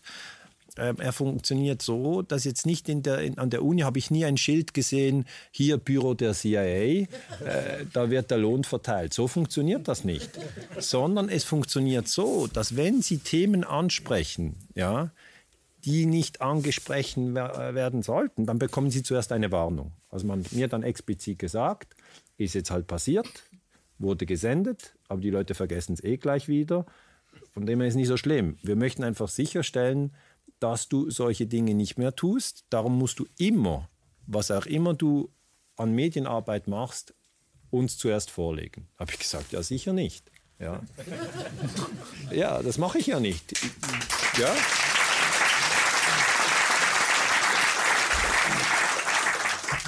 Das muss man verstehen. Ein, ein, Historiker verbringt sehr, sehr, sehr viel Zeit beim Lesen. Da ist er ganz alleine. Ja? Und irgendwann findet er etwas heraus. Einmal habe ich herausgefunden, die Franzosen, die haben 1985 das Greenpeace-Schiff Rainbow Warrior in die Luft gesprengt. Das war in Neuseeland, lag dort im Hafen, weil der französische Präsident Mitterrand nicht wollte, dass Greenpeace gegen die Atomtests äh, äh, protestiert. Also hat das dem Geheimdienst gesagt, Direction Générale Sécurité Extérieure, DGSC, also der französische CIA. Und das ist auch französischer tiefer Staat. Dann habe ich darüber gesprochen, darüber geschrieben und natürlich gibt es wieder Probleme. Es ist immer so. Ich habe dann einfach gesagt, ich finde das nicht okay, ja, dass Frankreich das Greenpeace-Schiff in die Luft sprengt. Es gab da ja auch einen Toten. Genau. genau, es gab einen Toten, wenn man die Akten genau anschaut. Und das sind dann, halt, wenn man so lange in den Akten ist, ich hatte dann plötzlich auch dieses, dieses ja, schon, äh, es war Amüsement auch. Ja. Ich habe dann gesehen, die Franzosen sind natürlich nicht als DGSE-Agenten in Neuseeland eingereist, sondern als Schweizer. Also, ich dachte wieder als Kommunisten, weil die Klamotten Nein, in diesem Fall nicht als Kommunisten. Aber ähm, die sind so eingereist und äh, die Neuseeländer haben sie dann festgenommen. Also nachdem das Schiff explodiert war, gab ja einen riesen Knall. Und dann haben sie in die Schweiz telefoniert und gesagt, sind die Pässe echt? Und die Schweizer, nee, wir waren es nicht. Also die ganze Sache ist so, dass das ja auch Dimensionen hat, wo man sich mal fragt, kann das einfach so weitergehen? Kann man einfach den tiefen Staat einfach laufen lassen? Und meine Antwort ist, und das ist auch meine tiefe Überzeugung, ist, das ist nicht gut, weil das zerstört dieses Gefühl der Menschheitsfamilie. Mhm. Es, es, führt ja. zur Spaltung. Ja. Ja. Und die Spaltung ähm, ist eigentlich eine psychologische Operation. Ich möchte das wieder vielleicht für Fußball runterbrechen, da versteht man es besser. Ich freue mich ja sehr auf die Fußballweltmeisterschaft jetzt in Russland in diesem Jahr. Ich bin zuerst mal Fan für die Schweiz, aber die sind oft schnell weg und dann bin ich dann Fan für Deutschland, weil ich muss immer. Also, das sind flexibel. Ja, nein, wir Schweizer brauchen immer eine zweite Option, weil wir können nicht, wenn ich dann schaue, in Deutschland wird besprochen, auf wen treffen wir im Halbfinale. Also so, so diskutieren wir in der Schweiz gar nicht. Wir sagen, haben wir, wenn wir, können wir Brasilien schlagen? Die treffen wir am Anfang, oh, das wird schon schwierig. Aber dann, wenn ich jetzt mir überlege, wenn man verdeckte Kriegsführung auf die Fußballweltmeisterschaft sozusagen übertragen wird und einfach, dass man den Leuten das erklärt, wie das geht mit der Spaltung, dann würde man, um die deutsche Elf zu schwächen, und ich sage das, das darf man auf keinen Fall tun, ich sage nur, so denken die Leute in der verdeckten Kriegsführung im tiefen Staat, die würden dann sagen, ähm, äh, der Schweinsteiger, dem würde man sagen, ja, der Müller, der schläft mit einer Frau. Und das führt zu einer Spaltung. Weil auch wenn es überhaupt nicht stimmt, ist, hat ein Gerücht eine Wirkung. Irgendwann würde dann der Schweinsteiger, der Müller keine Pässe mehr spielen, dann irgendwie der spielt nicht mehr. Ja gut, also bin ich nicht up to date. Aber irgendwann würde natürlich, würde natürlich dann der eine zum anderen sagen, ja stimmt das, du schläfst mit meiner Frau und dann würde der sagen, nee, die gefällt mir gar nicht und dann würde es richtig losgehen. Also ich sage mal, um Zwist zu schüren, um Zwist zu schüren, werden ganz viele Dinge gemacht. Also zum Beispiel der Putsch in der Ukraine 2014. Wie war denn das? Wir hatten in Kiew Scharfschützen, die haben auf dem Maidan sowohl Demonstranten erschossen als auch Berkut. Das sind die Spezialeinheiten. Mhm. Und dann hat man gesagt, das ist der Janukowitsch, das ist der Präsident. Da sage ich, das macht überhaupt keinen Sinn. Ja. Der Präsident ja. erschießt nicht seine Spezialeinheit, wenn das Volk gegen ihn demonstriert. Das sieht alles nach False Flag Strategy of mhm. Tension aus. Ja. Und dann kommt Poroschenko rein und von weit her sieht das für mich so aus, und da sind wir noch in der Forschung. Ich weiß nicht, was ihr für Daten habt, aber ich kann nur für mich sagen, 2014 ist jetzt noch ein bisschen neu. Ich habe trotzdem hier in diesem Buch darüber geschrieben. Und es sieht nach äh, tiefer Staat aus. Es sieht danach aus, weil wir haben abgehörte Telefonate von Victoria Newland vom amerikanischen Außenministerium. Und sie spricht mit Geoffrey Pyatt, dem Botschafter der USA eben in der Ukraine. Und äh, sie fragt ihn, wen bringen wir hier eigentlich als neues Team an die Macht, was schon mal eine bizarre Frage ist, oder? Und sie Er fragt erinnert auch noch, wie an 53, ne? Ja, er ist wie 53, das ist Replay. Ich habe immer das Gefühl, das ist ja Replay. ein Spielzug, der sich bewährt hat. Ja, das ist aber wirklich so. Also ich habe mal früher Handball gespielt, haben wir auch links angetäuscht, rechts durch. Wir haben nie ein Salto gemacht. Also es war immer, es gibt Dinge. Nein, ich sage einfach, gewisse Dinge, die, die bewähren sich, die macht man immer wieder. Und dann gibt es diese abgehörten Protokolle, würde mich interessieren, wie ihr das seht, wo dann Victoria Newland, der Botschafter, fragt sie noch, und das ist 2014, sollen wir auch die EU einbinden? Ja, und dann sagt sie, äh, fuck, fuck die EU, EU. was ja. so viel heißt wie eher nicht. Und ja.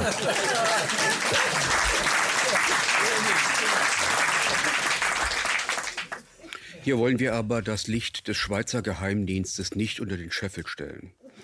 Denn es war der Schweizer Geheimdienst, der eine ja, eine E-Mail des ägyptischen Geheimdienstes an die CIA abgefangen hat.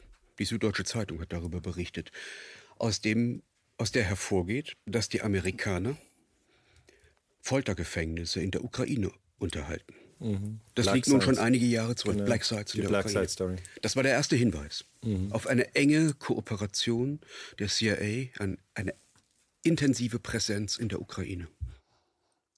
Aber das Ganze baut sich ja ein in eine Grand Strategy der USA, das wissen wir alles.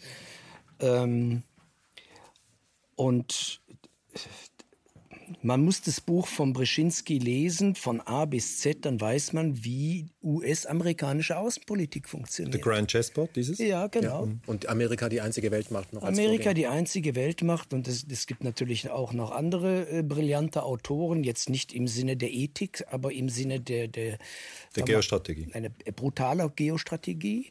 Und äh, da ist eben äh, die Ukraine nur ein äh, ganz wichtiger Punkt in dieser gesamten Geostrategie. Und das muss man einfach sehen. Ich möchte hier bei, bei Ihnen anfangen, Herr Mies, was mir die Frage, die ich mir gestellt habe. Ich habe das Buch damals gekauft und habe das gelesen. Ich habe nie ein Autogramm von Brzezinski dazu bekommen, was mich sehr stört.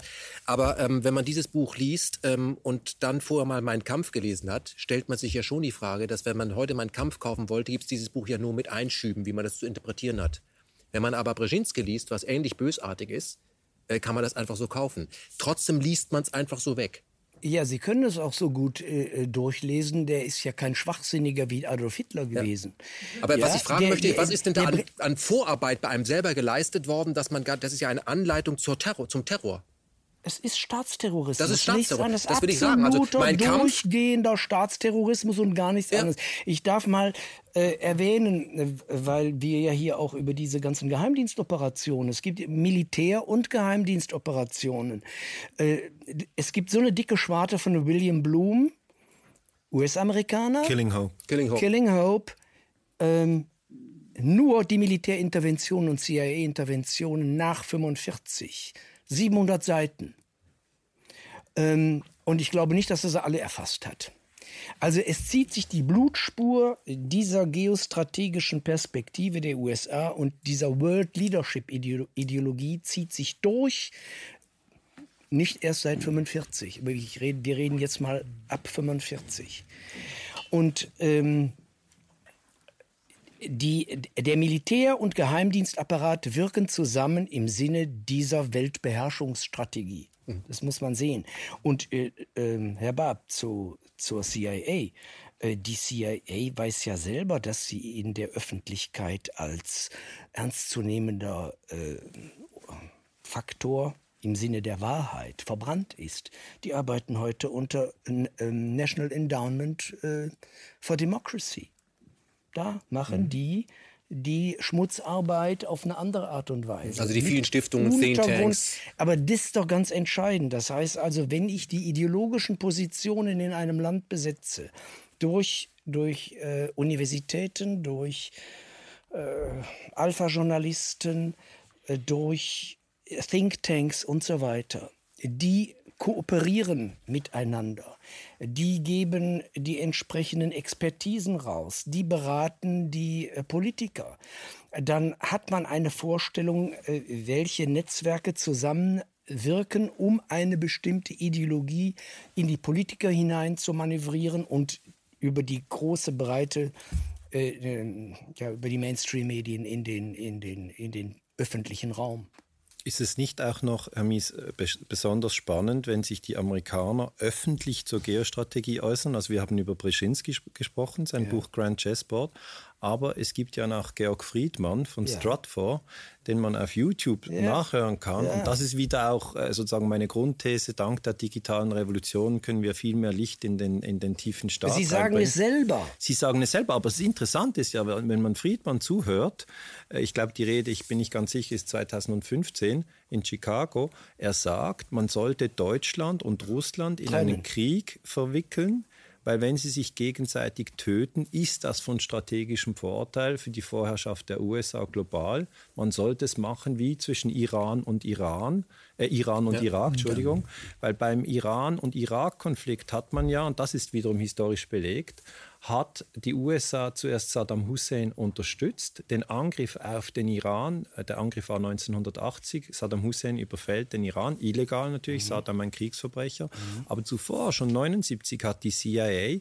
Saddam Hussein an die Macht gebracht, was viele Leute völlig vergessen.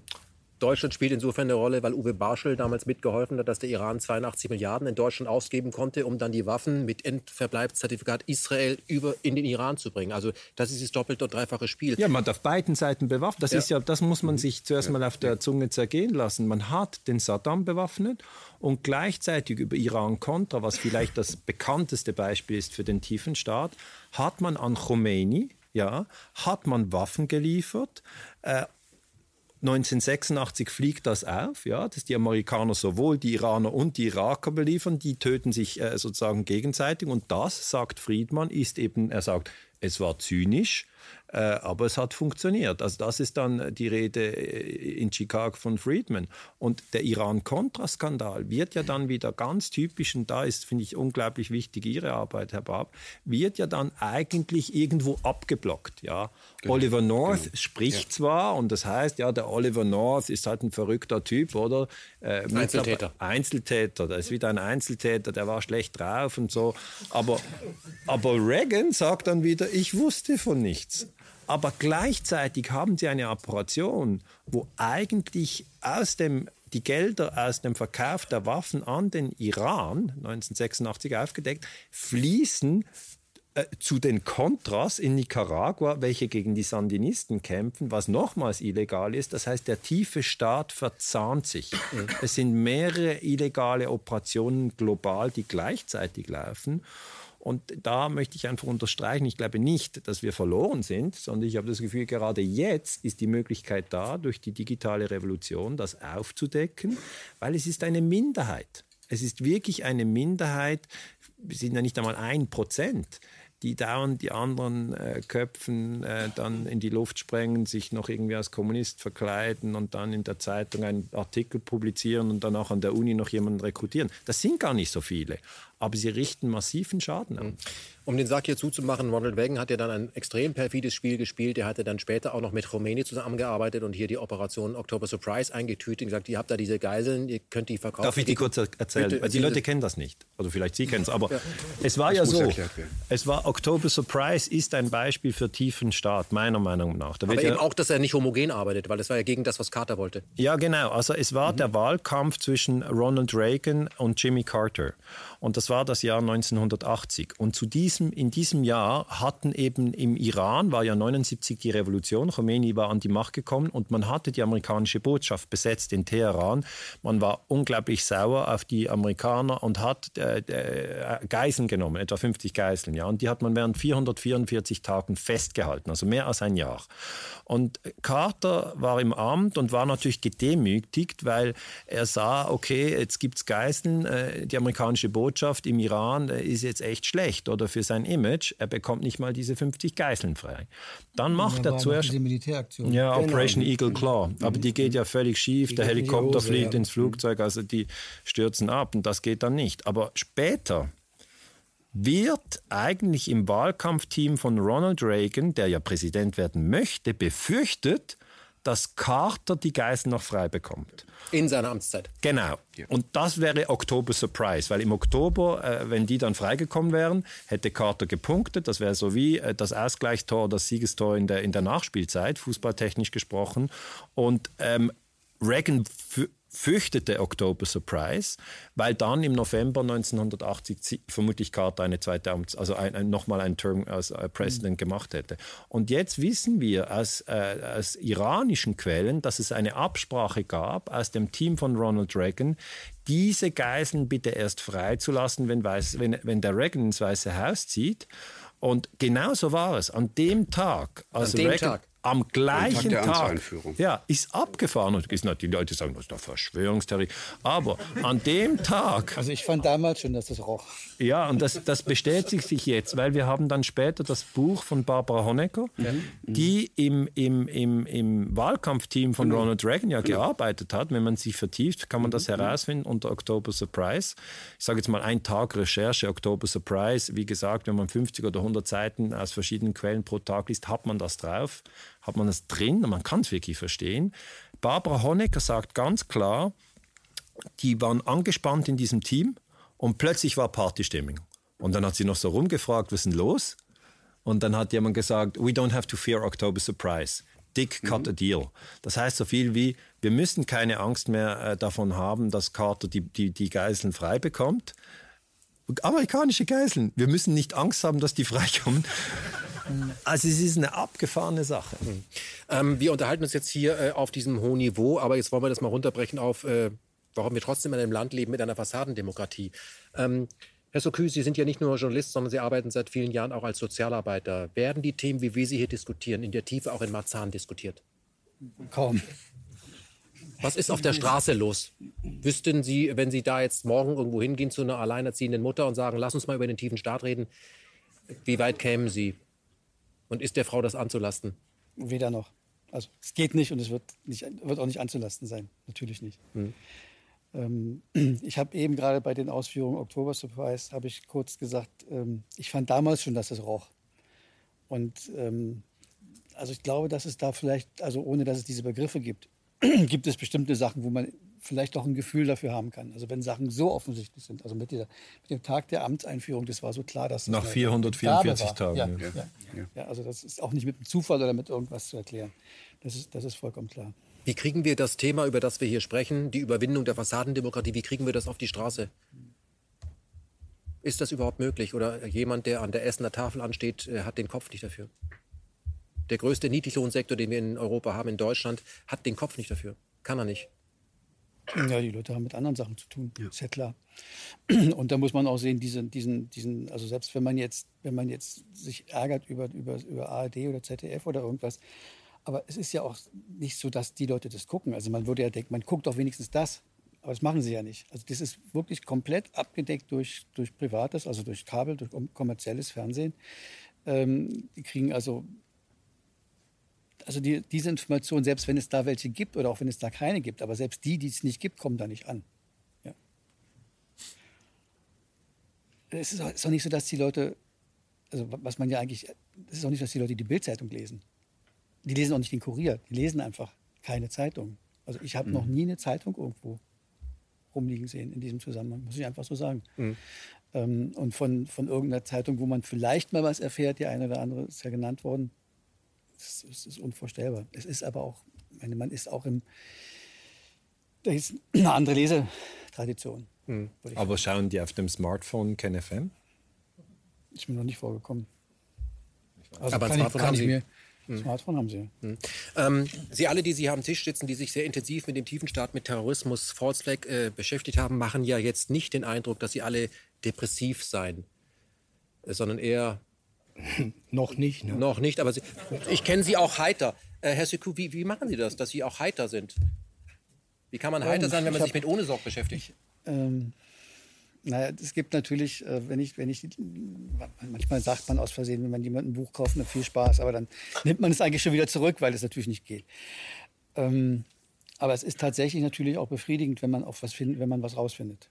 Also ja, das muss ich einfach mal sagen. Also der genau. Moment, oder manchmal ist es auch einfach nur, du hast den Kopf voll Informationen und machst irgendwas anderes, kochst oder irgendwas. Und auf einmal passen die Puzzlestücke zusammen. Mhm. Das, ist einfach, das sind einfach schöne Momente, wo man sozusagen ein bisschen auch belohnt wird mhm. für, die, für die Mühe und für das, für, für das viele alte Papier. Mhm. Würden Sie denn hat. heute noch mal den Beruf des Journalisten ergreifen? Ich habe mir nie ergriffen. Sie sind ja schon Journalist. Nein, das ist, keine, das, ist keine, das ist nie eine bewusste Entscheidung von mir gewesen. Ähm, ich habe auch nie eigentlich wirklich bewusst entschieden, Verleger zu werden. Ich habe ja Bücher von Sebastian Hafner, vor allem wegen dem Buch über die Deutsche Revolution, dass ich hier einfach mal äh, nicht aus kommerziellen Gründen, ich habe damit nichts mehr zu tun, es ist 25 Jahre her. Ähm, das Buch über die Deutsche Revolution, der Verrat oder wenn man es nicht mehr bekommt, die Deutsche Revolution 1918, 19, was einfach ein wunderbares Stück Geschichtsschreibung ist, ein wunderbares Stück Journalismus ist, wo Hafner damals, als es 50 Jahre her war, also so wie wir jetzt den Abstand zu Ohne Sorg Tod oder 68 haben, er hat es damals im, auch wieder im Stern geschrieben. Eine, eine, eine äh, Serie, die, ähm, die die SPD solange sie existieren wird, das weiß man ja nicht, ähm, immer hassen wird. Oder dieses Buch, es ist gleich, es ist textidentisch fast. Äh, also auf der Sternserie ist das Buch erschienen. Das habe ich ähm, gelesen, das hat mich geflasht. Ich habe gedacht, okay, warum habe ich das vorher nicht gewusst?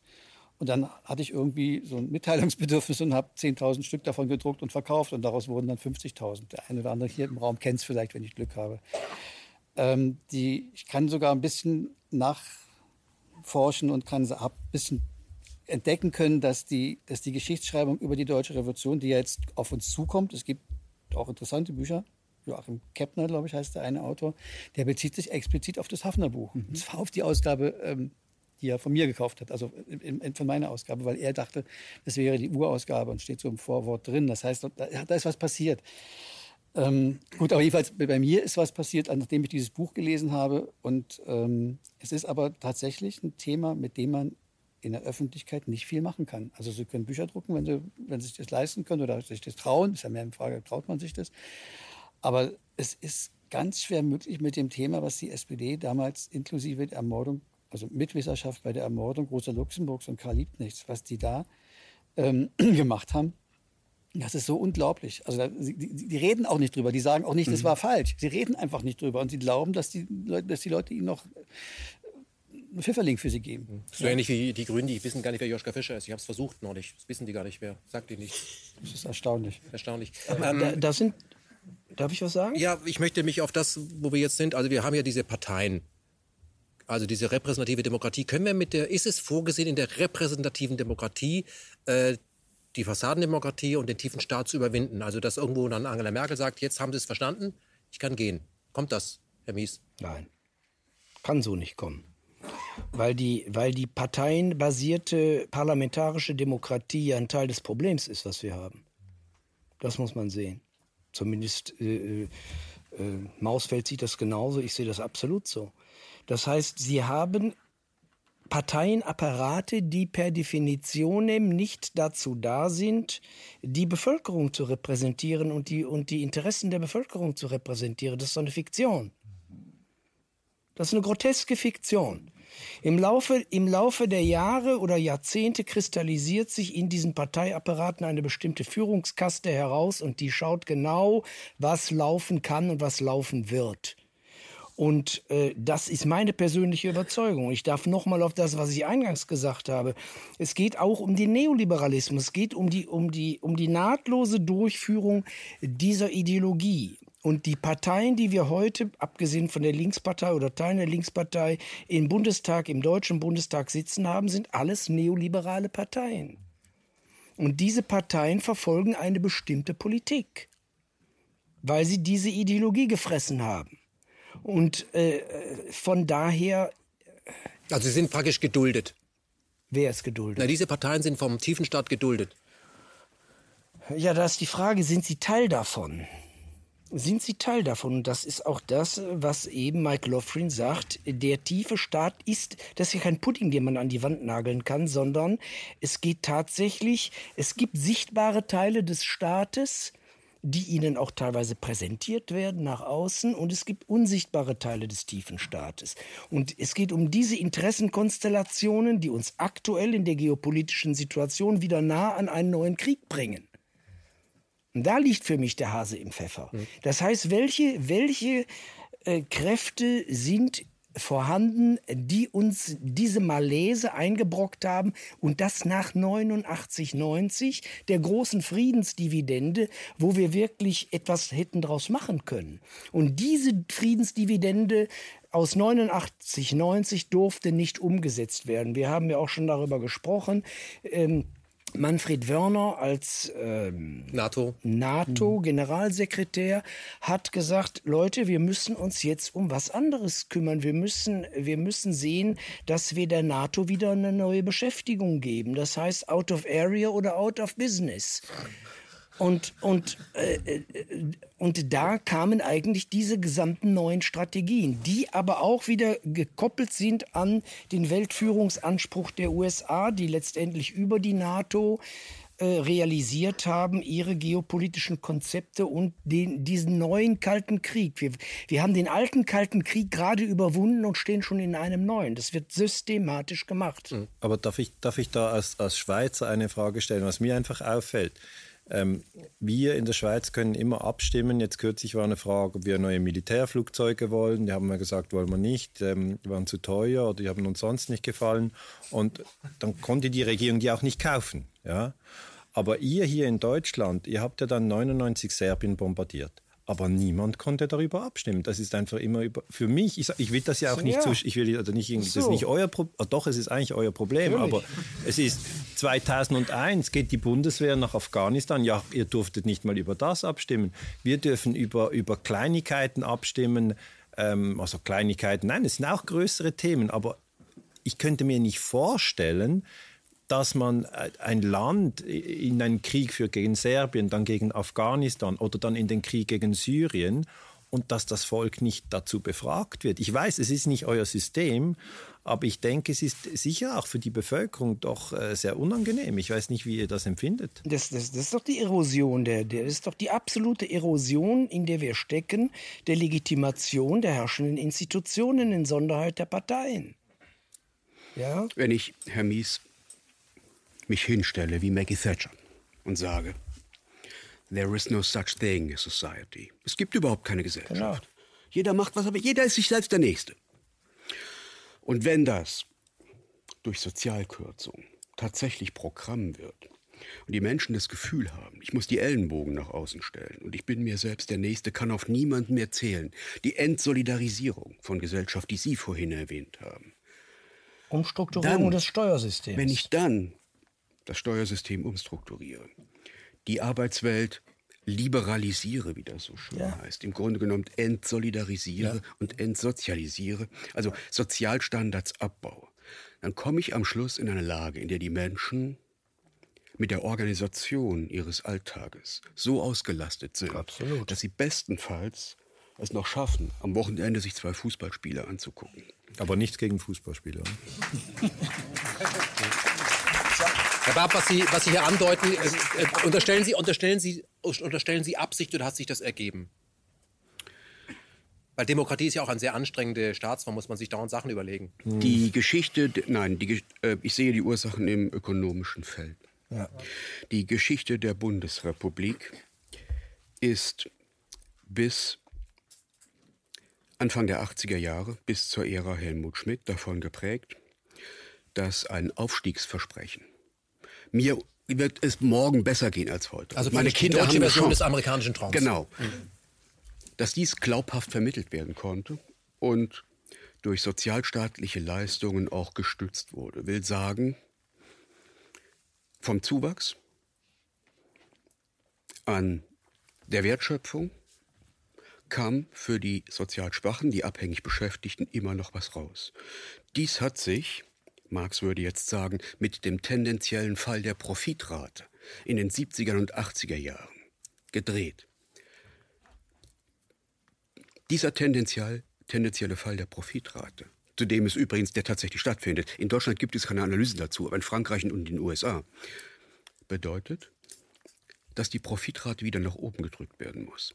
Der einfachste Weg dazu sind Sozialkürzungen. Strukturanpassungsprogramme heißt es in der dritten Welt. Strukturanpassungsprogramme in der dritten Welt. Hier sind es Sozialkürzungen, Agenda 2010. Und für so etwas nimmt man Sozialdemokraten. Ja. unter Helmut Kohl. klingt das immer, ich, Herr unter bei Ihnen, Helmut ich muss Kohl mal ganz hätte für die Sozialdemokraten, bei Ihnen klingt das immer so negativ. Nein, überhaupt Also ich, ich nicht. würde sagen, das, was Sie hier, das ist doch Eigenverantwortung. Nein, ich leide unter dieser Partei. Der Kabarettist Günther Neuss hat mal gesagt, wenn du nicht genauso denkst wie die CDU, fliegst du glatt aus der SPD. Des,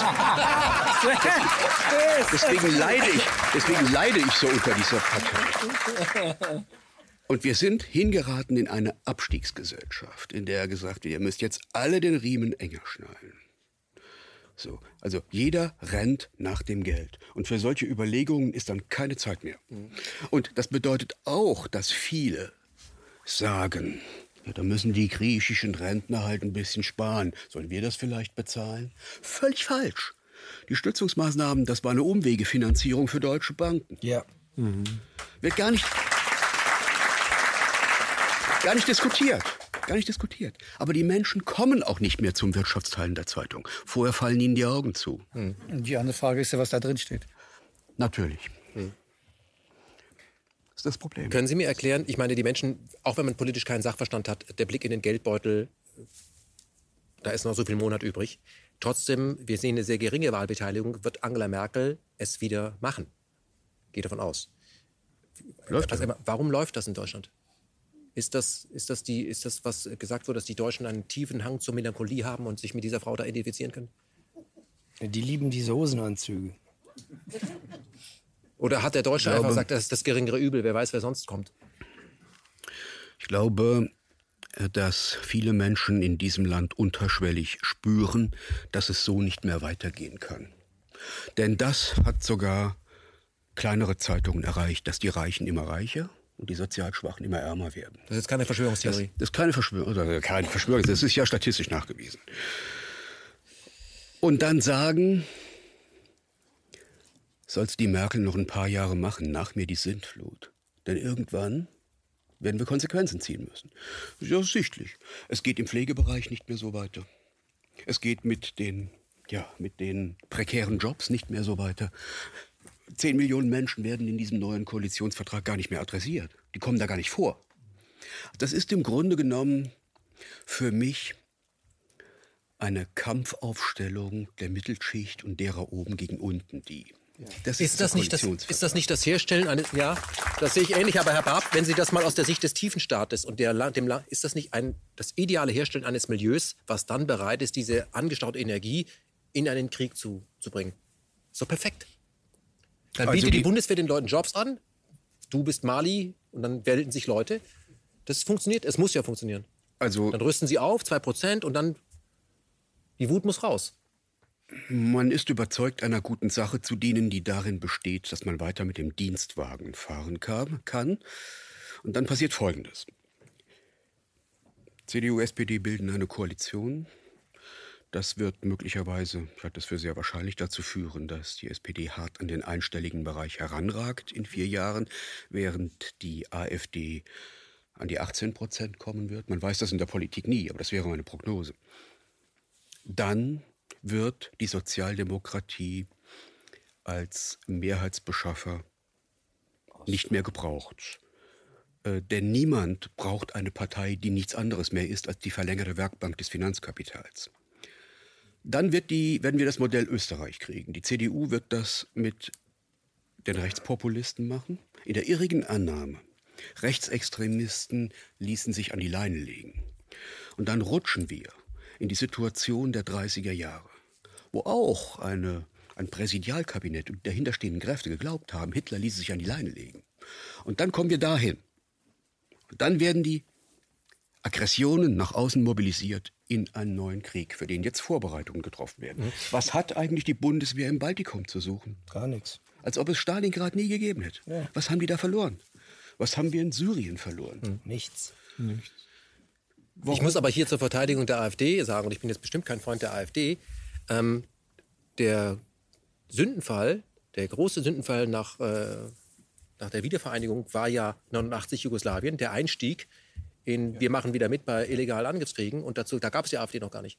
Das heißt, wenn Sie glauben, dass Sie diese Art von Extremismus und Krieg ist das Extremste, was Sie überhaupt, dass Sie dafür Rechtsextreme brauchen, weit gefehlt erreichen Grüne und die Sozialdemokraten. Das ist richtig. Das ist richtig. Ja, und ist es nicht, ist es, ist, ist, es nicht, ist es nicht auch so, dass ähm, die AfD jetzt äh, sich äh, kritisch geäußert hat zum Syrienkrieg? Also ich, ich, ich, verfolge das nicht so ganz genau, aber ich, ich bin natürlich immer an diesen Kriegseinsätzen interessiert mhm. und habe da kürzlich einen Link bekommen von einem AfD-Mitglied, ich weiß nicht mehr, wie er heißt, der also einfach äh, in, hier in Berlin gesagt hat, es kann ja nicht sein, dass wir im Syrienkrieg sind. Ähm, die sind in der Delegation da runtergefahren und haben sich informiert. Und dafür haben sie tierisch Stresche gekriegt hier in der, in der Publizistik. Sie waren auf der falschen Seite. Sie haben äh, den schlechten Assad besucht. Also sie haben Leute besucht, ja, die, haben Teile, ja, die haben Teile Homs besucht, die noch standen und das ist quasi sich mit dem Feind äh, die Sache gemein machen. Wenn sie einen Presseausweis gehabt ja. hätten, dann hätten sie nicht mehr embedded sein können. Das ist schon so. Man muss zur AfD sagen, vielleicht für die Schweizer, die es nicht so wissen, die, das ist ja eine sehr junge Partei. Und es gibt in der Partei. Das wissen wir aber. Es gibt in der Partei, es gibt in der Partei nicht nur eine, eine, eine Spitze, Alice Weidel, die von Goldman Sachs kommt und äh, den kleinen Mann vertritt. Ähm, es, es, gibt auch den einen oder anderen vernünftigen äh, Menschen. Äh, Position 14 haben wir einen eingeladen, der aus Essen kommt. So, der sagt, ich will, die Politik, die kann ich bei den Sozialdemokraten nicht mehr machen, die ich machen würde. Ich versuche es jetzt bei der AfD. Ob es funktioniert, weiß man nicht. Ich glaube ja an gar keine Partei auf dem Weg nach oben. Wir sehen es ja bei den Grünen, werden 68er extrem neoliberal. Und wenn man mit ihnen nicht gemeinsam den Russlandfeldzug vorbereitet, dann ist man äh, gegen den Frieden. Das habe ich alles erlebt, ja, und muss sich dann vor der russischen Botschaft anhören äh, lassen müssen von PEN-Club-Mitgliedern. Man persönlich sei mit Vorsicht zu genießen, wenn man solche Fragen stellt, wie ähm, gibt es für diesen Krieg, den Sie hier vorbereiten, Herr Cem Özdemir, gibt es da ein UN-Mandat? Dann ist man plötzlich, Achtung, der Mann ist, ist ein Provokateur. Aber also diese Frage soll man eigentlich immer stellen, also ja, in jedem ja, Land. Genau, gibt es ein UNO-Mandat? Weil das ist dann unabhängig von der lokalen Parteistruktur, mhm. weil das gibt, gilt ja auch äh, für Frankreich. Ich habe in, in Paris einen Vortrag gehalten und äh, Sarkozy hat ja Libyen bombardiert passiert, Gaddafi mhm. ist tot. Dann habe ich gesagt, Leute, was wäre denn, wenn jetzt Gaddafi äh, Paris bombardiert hätte? Einfach, einfach um sich in die andere Rolle reinzudenken. Es gab kein Mandat für einen Regime-Change. Ich habe das im, im, Buch hier genau aufgezeichnet. Und der tiefe Staat ist auch 2011 im Libyenkrieg aktiv gewesen, weil die Engländer und die Amerikaner und auch Kataris haben Spezialeinheiten ins Land reinsickern lassen und haben dann im Land die Gegner von Gaddafi bewaffnet. Und da fand ich es vielleicht jetzt auch mal eine positive Aussage über die deutsche Außenpolitik richtig, dass Westerwelle damals ja. gesagt hat, genau. da machen wir nicht mit. Also das ist, zeigt ja auch, es ist auch möglich, bei internationalen Kriegen nicht mit den Amerikanern mitzugehen. Mhm. Lassen Sie uns an dieser Stelle der Sendung äh, vielleicht mal skizzieren, wie wir, wir sind ja die Mehrheit, wir sind ja die 99 Prozent, wie wir aus der, aus der Nummer eigentlich rauskommen. Ähm, Sie sagen ganz stark auch Achtsamkeit, welche, äh, welche Medien man konsumiert. Ich beschäftige mich natürlich ganz intensiv auch mit Linguistik, mit Sprache, ja. was sie bei uns anrichtet. Der Mensch kommuniziert ja sehr stark in Metaphern, die im Kopf äh, Gedankengänge auslösen, die nicht mehr kontrolliert sind, sondern wenn wir eben hören Muslim, sehen wir Mann mit Bart. Das hat jetzt gerade jeder gesehen. Das ist aber getriggert. So. Yeah. Und so sehen wir eben, dass das Wort Eigenverantwortung was ganz anderes ist wie Sozialabbau. Sozialabbau sieht jeder jemand an der Mülltonne und dann noch ein Hip-Hop-Video. Bei Eigenverantwortung sieht jeder, irgendjemand die tolle Werbespot am Ende, AXA, du kannst es schaffen. Diese, diese die Sachen werden ja äh, kreiert. Wie wichtig ist es für uns, dass wir die wir Freunde des Friedens sind. Ich glaube, 99 Prozent sind Freunde des Friedens, weil keiner Interesse daran hat, seine Kinder in den Krieg und zwar in zu allen Ländern, das ist ja. wichtig. Muss man dazu sagen, dass diejenigen, die den Krieg als alternativlos verkaufen, selbst nie mitgehen. Nie. Schicken ja. auch nie ihre Kinder. Ja. Wie schaffen, Kinder wie von der Ursula es, von der Leyen. Genau. Wie wichtig ist es, dass wir anfangen, uns darüber nach äh, Gedanken zu machen, dass wir nicht zum Frieden kommen können, wenn wir immer die Sprache, die Gazetten, die Medien der Etablierten und der Elite lesen, sondern dass wir eine eigene Sprache schaffen müssen. Sie benutzen ja immer häufiger den Begriff Menschheitsfamilie. Ja, darf ich das erklären? Warum? Weil eigentlich wir sind jetzt sieben Milliarden Menschen, unterteilt in 193 Ländern. Und es ist einfach in der Geschichtsschreibung, und ich habe verschiedene Länder eigentlich untersucht, eben Kuba-Krise habe ich untersucht, ich habe den Sturz im Iran untersucht oder Vietnam oder die Geschichten. Man kann die verschiedenen Libyenkrieg, man kann so im Kopf durch die Welt reisen und dann merkt man, okay, im 20. Jahrhundert haben wir uns intensiv umgebracht. Und dann ist die Frage, wollen wir das nochmal im 21. Jahrhundert? Und alle, die eben hier leben und, und Kinder haben, egal ob es Christen, Muslime, Juden, Russen, Franzosen, Deutsche, Engländer, Amerikaner sind, wollen das eigentlich nicht. Wollen das nicht. Und dann habe ich mir überlegt, ja, wie kommt das immer wieder, dass wir auseinanderfallen, dass wir uns töten, dass wir teilen in Juden und Arier oder in Hutus und Tutsis oder in Oberschicht und Unterschicht. Und das ist eigentlich ein System des Teilens, Abwertens, Tötens. Das ist eigentlich das, was immer wieder passiert. Also bei Pol Pot, um jetzt mal weit weg hier von Europa zu gehen, in Kambodscha, der Genozid wurde so vorbereitet, dass äh, Pol Pot gesagt hat, marxistische Analyse, die Oberschicht ist korrupt, die beutet die Unterschicht aus. Äh, wer, hat, wer ist denn da in der Oberschicht? Alle mit Brille. Die mussten alle weg. Ja, sage ich jetzt hier ohne spezifische äh, aber ich sage einfach, das sind die Gebildeten, oder? Ja, ja. ja, ja. Und da sage ich einfach, genau. man weiß ja gar nie, wann ist man auf der Abschussliste. Und mhm. die einzige Lösung, die, für mich persönlich, ist der Begriff der Menschheitsfamilie. Dass man Respekt vor dem Leben hat, dass man sagt, natürlich darf ein Bundeswehrsoldat nicht Afga nach Afghanistan und ein Afghani erschießen oder eine afghanische Familie töten. Und natürlich darf ein, ein Afghane nicht nach Deutschland kommen und sich in die Luft sprengen, weil das alles widerspricht widerspricht, widerspricht ähm, eigentlich diesem, diesem Grundgesetz, Respekt vor dem Leben und auch diesem Grundgesetz, dass wir als Menschheitsfamilie zusammenarbeiten sollen. Und darum finde ich es sehr wichtig, was Sie machen, Herr Jepsen. Da muss ich Ihnen auch mal kurz ein Kränzlein wenden, weil ich bin mit sehr vielen Medien in Kontakt aber es gibt ganz selten die Möglichkeit, dass man eine Stunde, zwei Stunden, ich weiß nicht, vielleicht sind wir in der dritten Stunde, keine Ahnung, aber einfach lange vertieft sich austauschen kann, weil sonst ist das immer eine Mischung von erklären Sie es in drei Minuten und dann kommt 15 Minuten Werbung. Und, und, und das, ist, das ist natürlich einfach angenehm, dass wir uns vertiefen können in wichtige Themen, denn wenn wir den tiefen Staat meiner Meinung nach diskutieren und wenn wir, das ist ein Sumpf, wenn wir den trockenlegen können, dann haben wir eine friedlichere Situation im 21. Jahrhundert. Da bin ich fest davon überzeugt. Wie wichtig ist.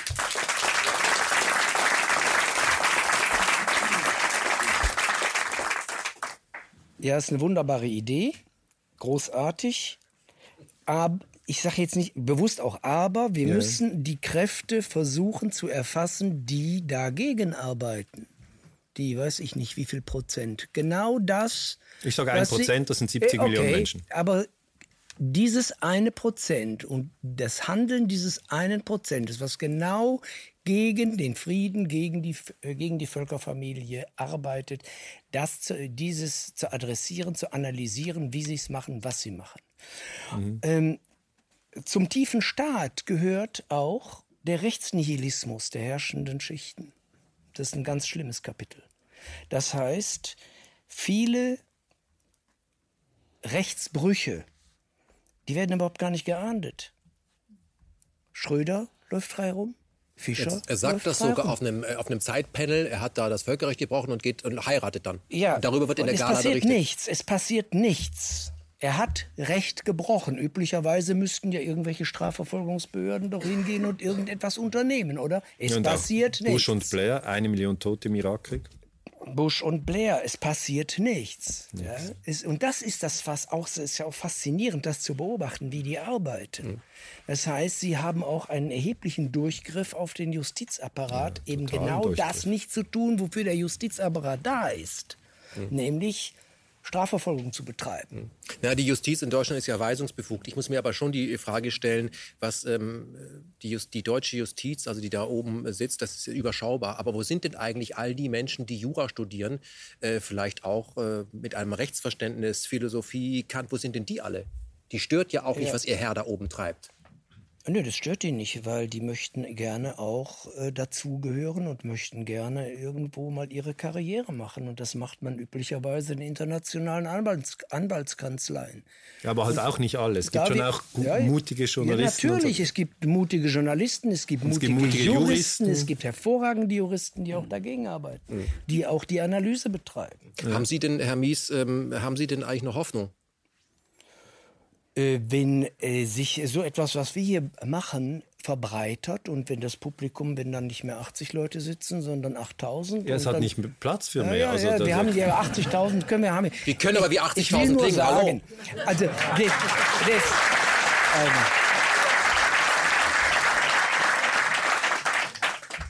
ähm, wenn sich diese Informationen verbreiten, wenn sich dieses Denken, dass wir tiefer denken müssen, verbreitet, äh, dann denke ich, haben wir äh, durchaus eine Chance. Und äh, ich glaube nicht, dass der, dass der tiefe Staat, beziehungsweise zumindest in Deutschland und auch die herrschende Politik so stabil ist, als dass sie sich alles erlauben könnten. Meinen Sie, stehen auf tönernen Füßen? Ähm, wenn es mehr äh, Widerstand in der Bevölkerung gäbe, dann sähe das so nicht aus. Davon bin ich überzeugt. Ich meine, ich meine, man kann ja von der Bürgerrechtsbewegung in der DDR etwas lernen. Gegen den tiefen Staat hilft nur Transparenz. Ja, genau. genau. Das ist das Einzige, womit man die. Und deswegen gibt es in meinen Augen auch für die Bundesrepublik einige Dinge, wie man das runterbrechen kann. Ich will mal ein paar Stichworte sagen. Wie wäre es denn, wenn wir den Fraktionszwang aufheben? Wäre schon mal gut. Wie wäre es denn, wenn wir die Rederechtzuteilung für die Abgeordneten der Fraktionsführung aus der Hand nehmen und dies den Abgeordneten überlassen oder ja. dem Präsidium, wie lange sie reden dürfen? Wie wäre es denn, wenn wir die Überversorgung der Politiker bei den Altersbezügen streichen und sie in die normalen Sozialkassen hineinbezahlen lassen? Wie wäre es denn, wenn wir die Parteienfinanzierung nicht in einem Stufensystem, wie wir es jetzt haben, sondern komplett transparent gestalten. Und zwar so, dass nach dem Eingang einer Spende dies sofort im Internet verzeichnet werden muss. Dann wüssten wir zumindest, dann, wie wäre es, wenn wir das Lobbyregister ausbauen? Ich glaube, glaub, auf europäischer Ebene ja, haben nee, wir die wollen das ja nicht, aber die, die äh, CDU und SPD äh, verweigern sich. Ja, der nächste Punkt ist der Drehtüreffekt. Ja.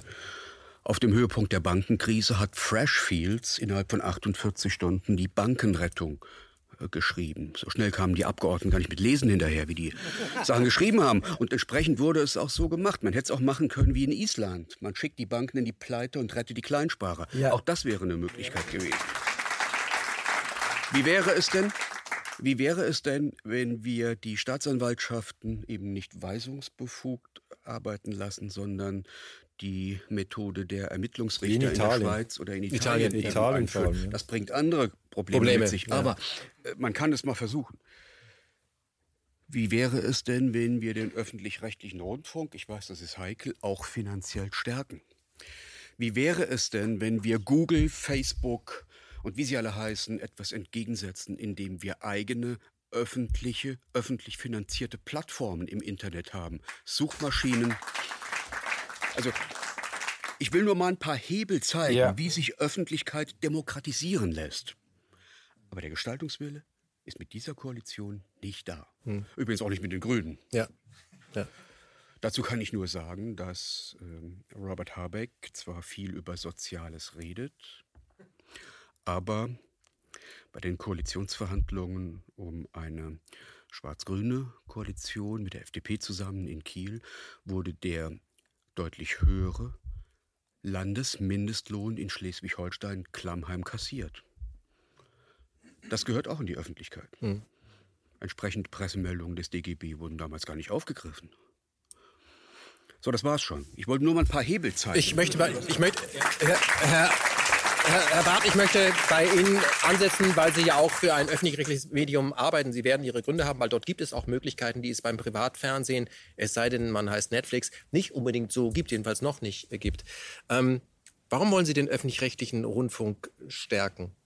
Was ist denn daran stärkenswert? Weil er mir die Möglichkeit gegeben hat und noch gibt, intensiv und langfristig an Projekten zu recherchieren.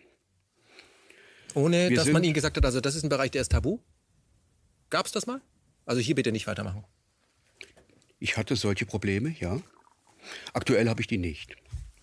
Ich muss sagen, wir haben über die HSH Nordbank, wir waren in Kiel die Ersten, die herausgefunden haben, dass die Bank Schrottwertpapiere abverkauft, an staatliche Hand abgibt. Also äh, im Kleinen ist hier viel möglich. Und er hat es mir auch ermöglicht, für relativ hohe Beträge diese Filme zum Thema Barschel zu machen. Mhm. Das gibt es eben auch. Das ist auch Teil des Gesamtbildes. Mhm. Es sind eben nicht nur die, die Quasselrunden, hätte ich fast gesagt. Es gibt eben auch einen anderen öffentlich-rechtlichen ja. Rundfunk, in dem Leute wie Dirk Pohlmann ihre Filme machen über den militärisch-industriellen Komplex mhm. oder ähm, wie äh, Uwe Sukü einen Film macht, eben über den Fall Benno ohne Sorge. Der zum Primetime dann läuft. Aber genau. lassen Sie uns da ansetzen. Ich bin ja auch nicht jemand, der sagt, wenn der öffentlich-rechtliche abgeschafft werden würde, dann wird alles viel besser, weil dann gucken wir pro 7. Oder Sat 1 in meinem Fall. Ähm, Wie, wie, glauben Sie, würde man, könnte man dieses äh, System stärken? Würden Sie sagen, man, man sollte die GEZ-Gebühren nicht erhöhen, sondern man sollte die GEZ-Gebühren für äh, Recherchesendungen einsetzen und dann sagen, die Unterhaltung sollen die Privaten machen? Warum muss man Multimilliarden für, ähm, für Sportrechte ausgeben? Äh, das ist vielleicht gar nicht das, äh, das Hauptthemenfeld, sondern man sollte sie für Programme machen, die die Demokratie nützen. Vielleicht sollte man hier einmal damit beginnen, Politikerinnen und Politiker aus den Gremien zu entfernen. Das löst das Problem natürlich nicht. Mhm. Denn überall in der Gesellschaft gibt es Netzwerke. Aber dies könnte ein erster Schritt sein. Mhm. Insgesamt muss man sich schon darauf einlassen. Wenn das ein öffentlicher, überparteilicher Rundfunk ist, in dem auch Politiker in Gremien sitzen, dass man um Programm ringt.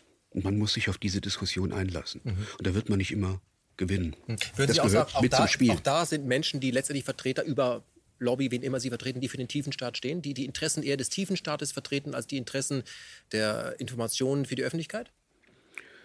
Man ist überzeugt, einer guten Sache zu dienen. Sie sagen das häufiger. Ja. Sie sind doch auch überzeugt, einer guten Sache zu dienen. Natürlich. Deswegen muss ich es auch anderen zunächst einmal zugestehen. Mhm. Und wenn ich Interessenverflechtungen zu erkennen glaube, muss ich den Nachweis führen. Nur dann stehe ich nicht als Verschwörungstheoretiker da. Das ist der für mich wichtige Schritt. Auch in diesem Buch versuchen wir einfach auf 400 Seiten einen Indizienbeweis zu erbringen. Fakten. Fakten. Einfach Fakten. Äh, lassen Sie uns äh, trotzdem zurückkehren, wie wir den Tiefenstaat, die Fassadendemokratie überwinden können. Ich weiß, dafür gibt es kein Patentrezept, sonst würden wir hier nicht sitzen müssen. Aber Herr Sokü, ähm, Sie haben es mit Leuten zu tun, die versuchen, den nächsten Tag zu erreichen.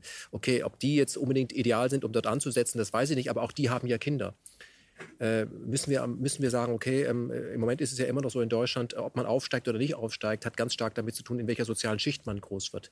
Ja, welche, welche Bildungseinrichtung man äh, besuchen kann. Sollten wir hier ansetzen, dass wir sagen, wir müssen viel stärker ran an die deutschen Bildungseinrichtungen, äh, an, an die Schulen. Das ist ja, ich kenne die Berliner Schulen, das ist der absolute Wahnsinn, was sich dort abspielt.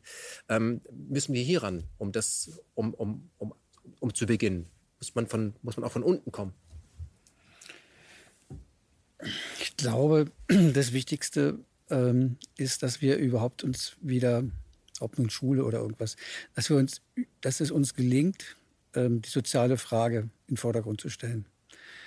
Ähm, denn das alles, was, worüber wir hier den ganzen Abend geredet haben, hat ja ganz viel damit zu tun, dass Leute dieses weltumspannende System so erhalten wollen, dass immer elitärer und immer hierarchischer wird. Ich meine jetzt ökonomisch. Also man kann auch sagen, die Schere öffnet sich immer weiter. Gut, das ist abge abgegriffener Begriff. Damit dies alles so bleibt, wird das alles veranstaltet, worüber wir hier reden. Das nennt sich dann Politik oder eben tiefer Staat oder was auch immer. Ähm, auf der anderen Seite, nur da kann man die Leute, glaube ich, abholen, ist äh, auf die soziale Frage zu zählen. Und wir haben leider ja in Deutschland mehrmals Situationen gehabt. Wir haben sie jetzt auch wieder ein bisschen, wo äh, Leute, die scheinbar soziale Themen vertreten, aber rechts stehen, Zulauf bekommen. Das heißt, die machen das ja nicht, die machen das ja nicht ungeschickt. Ähm, dass für die Leute, für die armen Leute am Ende, wenn die wirklich was zu sagen hätten, nichts mehr rauskommt. Ähm, das wissen die Leute nicht, weil es kein historisches Gedächtnis gibt. Weil man, weil man das ja nicht, wenn man diese Frage jetzt zum Beispiel bei der, wenn man sich die Nazi-Zeit anguckt, ja, denkt man ja diese Frage nicht mit. Da geht es um tausend andere Sachen. Aber dass die Leute ähm, glaubten, sie würden etwas dabei gewinnen, also es hieß ja Nationalsozialistische Deutsche Arbeiterpartei. Also es ist vollkommen klar, wo unter auch falscher Flagge da in gewisser Weise gesegelt wurde. Und das gelingt den Rechten immer wieder und den Linken gelingt es in Deutschland nicht. Und an, an, an diese Frage und warum das so ist, da müssten wir uns, glaube ich, ähm, noch sehr viel mehr drum kümmern mhm. oder drüber nachdenken und gucken, wie man das anders machen kann. Dass eine Bewegung sehr schnell relativ groß werden kann, haben wir ja in den letzten Jahren gesehen.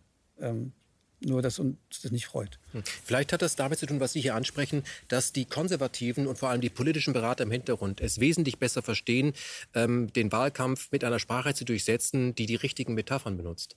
Das schaffen äh, die, äh, die Demokraten in den USA ja eben nicht. Das erklärt ja auch letztendlich den Wahlsieg von Donald Trump gegenüber Hillary Clinton, die ja bei allem, was man von ihr halten muss, verbal doch besser drauf war als Trump, weil schlechter drauf sein ging eigentlich gar nicht. Mhm. Trotzdem hat er die, die richtigeren Bilder bemüht von der Familie und so, so, dass am Ende, das sehen wir auch in Deutschland ja, am Ende Menschen Parteien wählen, die in ihrem Programm eigentlich gegen den Arbeiter sind, die aber dann eben Bilder wählen wie die Familie, manchmal muss man den Gürtel länger schnallen für die nächste Generation. Eigentlich heißt es, wir kassieren noch mehr ab. Die schaffen das. Warum ist es Warum gelingt es äh, den, äh, den, den Linken, was immer das heute ist, mhm. äh, warum gelingt es ihnen nicht, äh, politisch so zu kommunizieren, dass der, um den es geht, äh, sagt, das ist ja eigentlich meine Partei? Weil das ist ja, was Sie sagen, ist ja eigentlich widersinnig, dass der, der ganz unten ist, am Ende eine Partei wählt oder Parteien wählt, die ihn noch mehr, die ihn erst mal dahin gebracht haben. Warum, warum, was, wo ist das Problem? Warum, warum gelingt das nicht? Oder warum gelingt es den Linken nicht? Die haben doch alle Marx gelesen. Also die Analyse, ob da, ob die Dialektik. Ich glaube, ich glaube, ich sollte auf das Problem, was ich vorhin schon mal angesprochen habe, zurückkommen, dass es eine ganz, also es ist ja selbst, wenn die SPD an der Regierung wäre, kommt ja nichts Gutes mehr raus. Das haben wir ja gesehen. Also wir reden ja auch darüber heute Abend. Äh, Schröder-Zeit, Schröder-Jahre. Ähm, das, ist das, das ist das eine.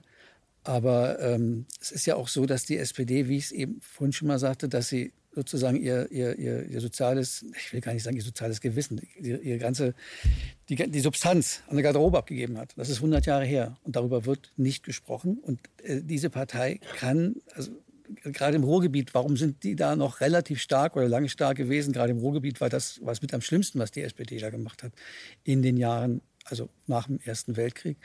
Ähm, da ist ganz, ganz viel zerstört worden. Darüber wird nicht gesprochen und mit irgendwelchen Harzreform im Gepäck kann man natürlich auch keine Leute gewinnen. Also es, es, muss, es muss eine, es muss eigentlich eine, ich will gar nicht sagen links, es muss eine Neudefinition von sozialer Politik geben. Mhm. Wie machen Sie das in der Schweiz? Ja, ist noch schwierig zu sagen. Also ich glaube, wir sind da noch nicht so stark unter Druck, habe ich schon den Eindruck. Also ich bin ja viel unterwegs in verschiedenen Ländern. Es ist schon noch so ein, ein Unterschied, habe ich das Gefühl. Wir sind dann so ein bisschen Disneyland, Schweiz. Äh, ist noch so, Idylle. Ja, Idylle. Ich meine, ich beobachte eigentlich vielleicht das, dass die Menschen auch in der Schweiz in Sorge sind. Ja, es ist nicht so, dass alle denken, alles ist gut. Und ich merke eigentlich, dass der Mensch natürlich sehr stark die Tendenz hat, in Sorge zu verfallen. Es ist schon fast eine Funktion des Verstandes, äh, auf Probleme zu fokussieren und dadurch eigentlich die, den eigenen Mut für die Veränderung zu schwächen. Ja. Ich habe das äh, eigentlich äh, auch in der Diskussion über den tiefen Staat immer wieder über, äh, erlebt, dass Menschen, die sich lange damit beschäftigen, wir natürlich völlig ausgenommen, dann total resigniert sind. Ja. Hingegen andere, die nie etwas davon gehört haben und die meiste Zeit mit Klettern verbringen, fröhlich durch die Welt gehen. Und dann habe ich mich gefragt, ja, was ist denn der Unterschied? Ja, was ist denn der Unterschied? Und da denke ich, dass es ganz wichtig ist, wenn man diese, diese tiefe Analyse macht über die internationale Politik. Und natürlich, ich bin mit den Vorrednern dahingehend einig, dass, dass natürlich die Reichen ähm, sich über den tiefen Staat Vorteile verschafft haben. Bereichern. Ja, man, also man kann das genau empirisch beweisen. Zum Beispiel haben die Amerikaner äh, in Guatemala die Regierung gestürzt 1954. Wenn wir die Dokumente anschauen, dann sehen wir, in Guatemala hatte Chiquita äh, Großgrundstrukturen. Äh, da hat man natürlich eine viel höhere Rendite. Dann kam Arbenz, äh, der war Präsident, war gewählt, hat eine Landreform gemacht. Das wäre eine Verbesserung gewesen der sozialen Frage. Und dann haben natürlich die einflussreichen Firmen in den USA haben die CIA angerufen, gesagt, das geht ja gar nicht, eine Landreform, echt schlecht da. Die ähm, Dallas-Brüder saßen auch zum Teil im genau. Vorstand von Chiquita. John Foster Dallas war Außenminister und Alan Dallas war CIA direkt, also das hat sich ziemlich gut ergeben. Und dann haben die natürlich einfach die Regierung äh, in Guatemala gestürzt und die Landreform rückgängig zu machen. Das ist jetzt nicht im, im, im Interesse natürlich der Unterschicht und der Mittelschicht, sondern nur im Interesse der Oberschicht, ja, und zwar der amerikanischen Oberschicht, die als Investoren auftritt. Aber auch hier, ich erlebe immer wieder, dass es auch Menschen aus der Oberschicht gibt, die an dieses Prinzip Menschheitsfamilie glauben. Weil sonst sind, ja, sind wir schon wieder in diesem Spalten. Wir sagen ja, die Unterschicht und die Mittelschicht äh, wird ausgebeutet, was ohne Zweifel so ist. Darum muss man die Oberschicht töten. Also das ist dann, das ist dann so ein bisschen ein Schritt, wo man sehr aufpassen muss. Und da sage ich eigentlich, wir müssen alle reinnehmen in diesen Begriff Menschheitsfamilien. Alle Parteien, die AfD und die Linke. Äh, weil es wird, ja, es wird ja Deutschland gespalten. Da sagt der eine, was weißt du? Ja, die Grünen, na, kannst du gar nicht machen. Die haben doch Serbien bombardiert. Was weißt du? Ja, ich will SPD. Kannst du auch nicht machen. Die haben ja auf, auf Afghanistan bombardiert. Ja, was weißt du? Ja, ich will die CDU. Das kannst du auch nicht machen. Die sind ja im Syrienkrieg. Und sagt, ja, was weißt du? Ja, ich will die AfD. Ja, das geht gar nicht. Die sind ja neu und die kennt man nicht. Und was weißt du? Ich will die Linke. Und dann am Schluss streiten streiten alle völlig. Und der Nettoeffekt ist der gleiche wie den, den man im Irak 1953 erzeugt hat. Ja? Die sollen sich bitte streiten, dann sind sie schwächer. Und das, was man als Lösung, wenn man jetzt pro, positiv, proaktiv nach vorne denkt, ist, es braucht eine Zusammenarbeit über die Religionen hinweg, weil wir haben ja diese Spaltung Muslime, Christen seit äh, 2001, sehr starke Spaltung und 9-11 darf man nicht untersuchen. Dann haben wir eine Spaltung nach Nationen, oder? Deutschland soll gegen die Russen gehetzt werden. Und eine Spaltung nach Klassen. Und diese dreifache Spaltung ist nur, und Sie können auch noch viertens eine Spaltung nach Parteien nehmen. Und diese Spaltung ist eigentlich nur zu überwinden mit einem, einem neuen Bewusstseinsansatz, dass man wirklich sagt, ich sehe dich als Mensch, ja, ich sehe auch dein Leiden, ich sehe deine Sorgen, aber ich werde dich nicht töten und ich hoffe, du hast den gleichen Ansatz. Und das ist ein mehrheitsfähiges Projekt wohingegen der tiefe Staat in der Sonne und im Licht betrachtet überhaupt nichts mehrheitsfähig ist, weil er sagt immer, dir könnte ich noch was abnehmen, darum werde ich dich töten. Ja, wenn, das, wenn sich das rumspricht, sagt man dann, Leute, das sind nicht die Ideale, die ich zum Beispiel meinen Kindern weitergebe. Ja? Und das ist etwas, warum ich denke, wir alle hier am Tisch noch an die Aufklärung glauben. Also, dass wirklich mehr Information, mehr Transparenz über diese Themen zu einer besseren Gesellschaft führen wird. Also mhm. ich glaube das, ich glaube nicht, dass das in einem oder zwei Jahren der Fall ist, aber ich denke doch, dass natürlich der Prozess ein schneller ist. Und ich kann nur so viel sagen, das Frauenstimmrecht in der Schweiz, ja, da hat man lange gedacht, das kann man nicht einführen, das wird nie kommen und so. Und plötzlich war es dann da. 71. Ja, 71, ja es ging lange, ich gebe es zu. Aber, aber die, die Veränderung, die sozialen Veränderungen sind möglich. Und auch hier in Deutschland ist ja diese, das, das, das Zusammenkommen der DDR und der BRD, was ich sehr wichtig finde, was war ein sehr guter Prozess, hat man ja fünf Jahre vorher auch nicht gesehen. Das heißt, die, die realen Erfahrungen der Menschen ist, Wandel ist möglich. Natürlich zum Schlechten, aber eben auch zum Guten. Und ich denke, für das sollten wir uns einstellen. Herr Barb, ist, ist Daniel Ganse ein äh, hoffnungsloser Schweizer Naivling?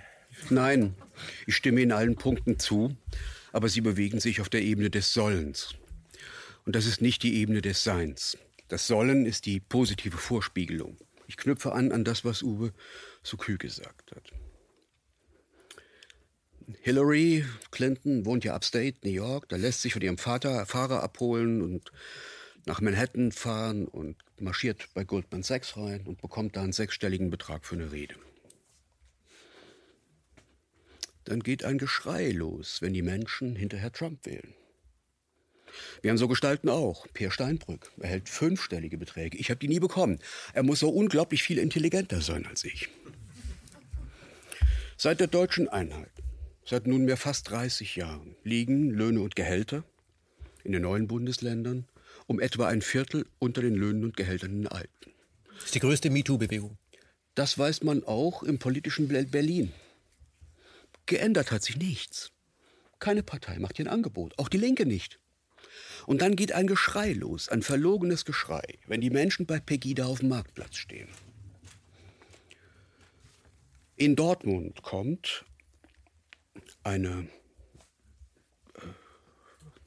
Arbeitsagentur, also ein, ein Jobcenter, auf die Idee, ein bettelnder Hartz-IV-Empfänger soll doch bitte die Einkünfte aus Bettelei angeben, sodass man diese ihm anrechnen und von den Transfersätzen abziehen kann. Das sind Gesetze, die Sozialdemokraten geschaffen haben, die das möglich machen, die diese entfesselte Bürokratie möglich machen. Und dann wundert man sich, dass die Innenstadt von Dortmund zeitweise eine national befreite Zone war. Die Stärke der Rechten ist immer die Schwäche der Linken und Demokraten. Und die haben wir es. Wenn die Linke sich versteht als verlängerte Werkbank des Finanzkapitals und diese Dinge mitmacht, wenn sie keine Alternative aufzeigt, dann wird sich auch in diesem Lande nichts ändern. Und wir kommen nicht dahin, was Daniel Ganser hier als Wie ist das mit dem Sollen sein? Das habe ich noch nicht begriffen. Das ist die Ebene des Sollens. So soll ja. es sein, wie Sie ja. es dargelegt haben. Ja, also Menschheitsfamilie als natürlich, Ziel. Natürlich. Und ich glaube auch. Und Spaltung als, als Realzustand, wo wir noch genau. drinstecken. Das, das, ist, ist das der Realzustand. Okay, ja, ich verstehe Sie. Und ich denke, wie Sie, dass Ihre konkrete Utopie mehrheitsfähig ist. Also ich glaube das auch. Ja. Mhm.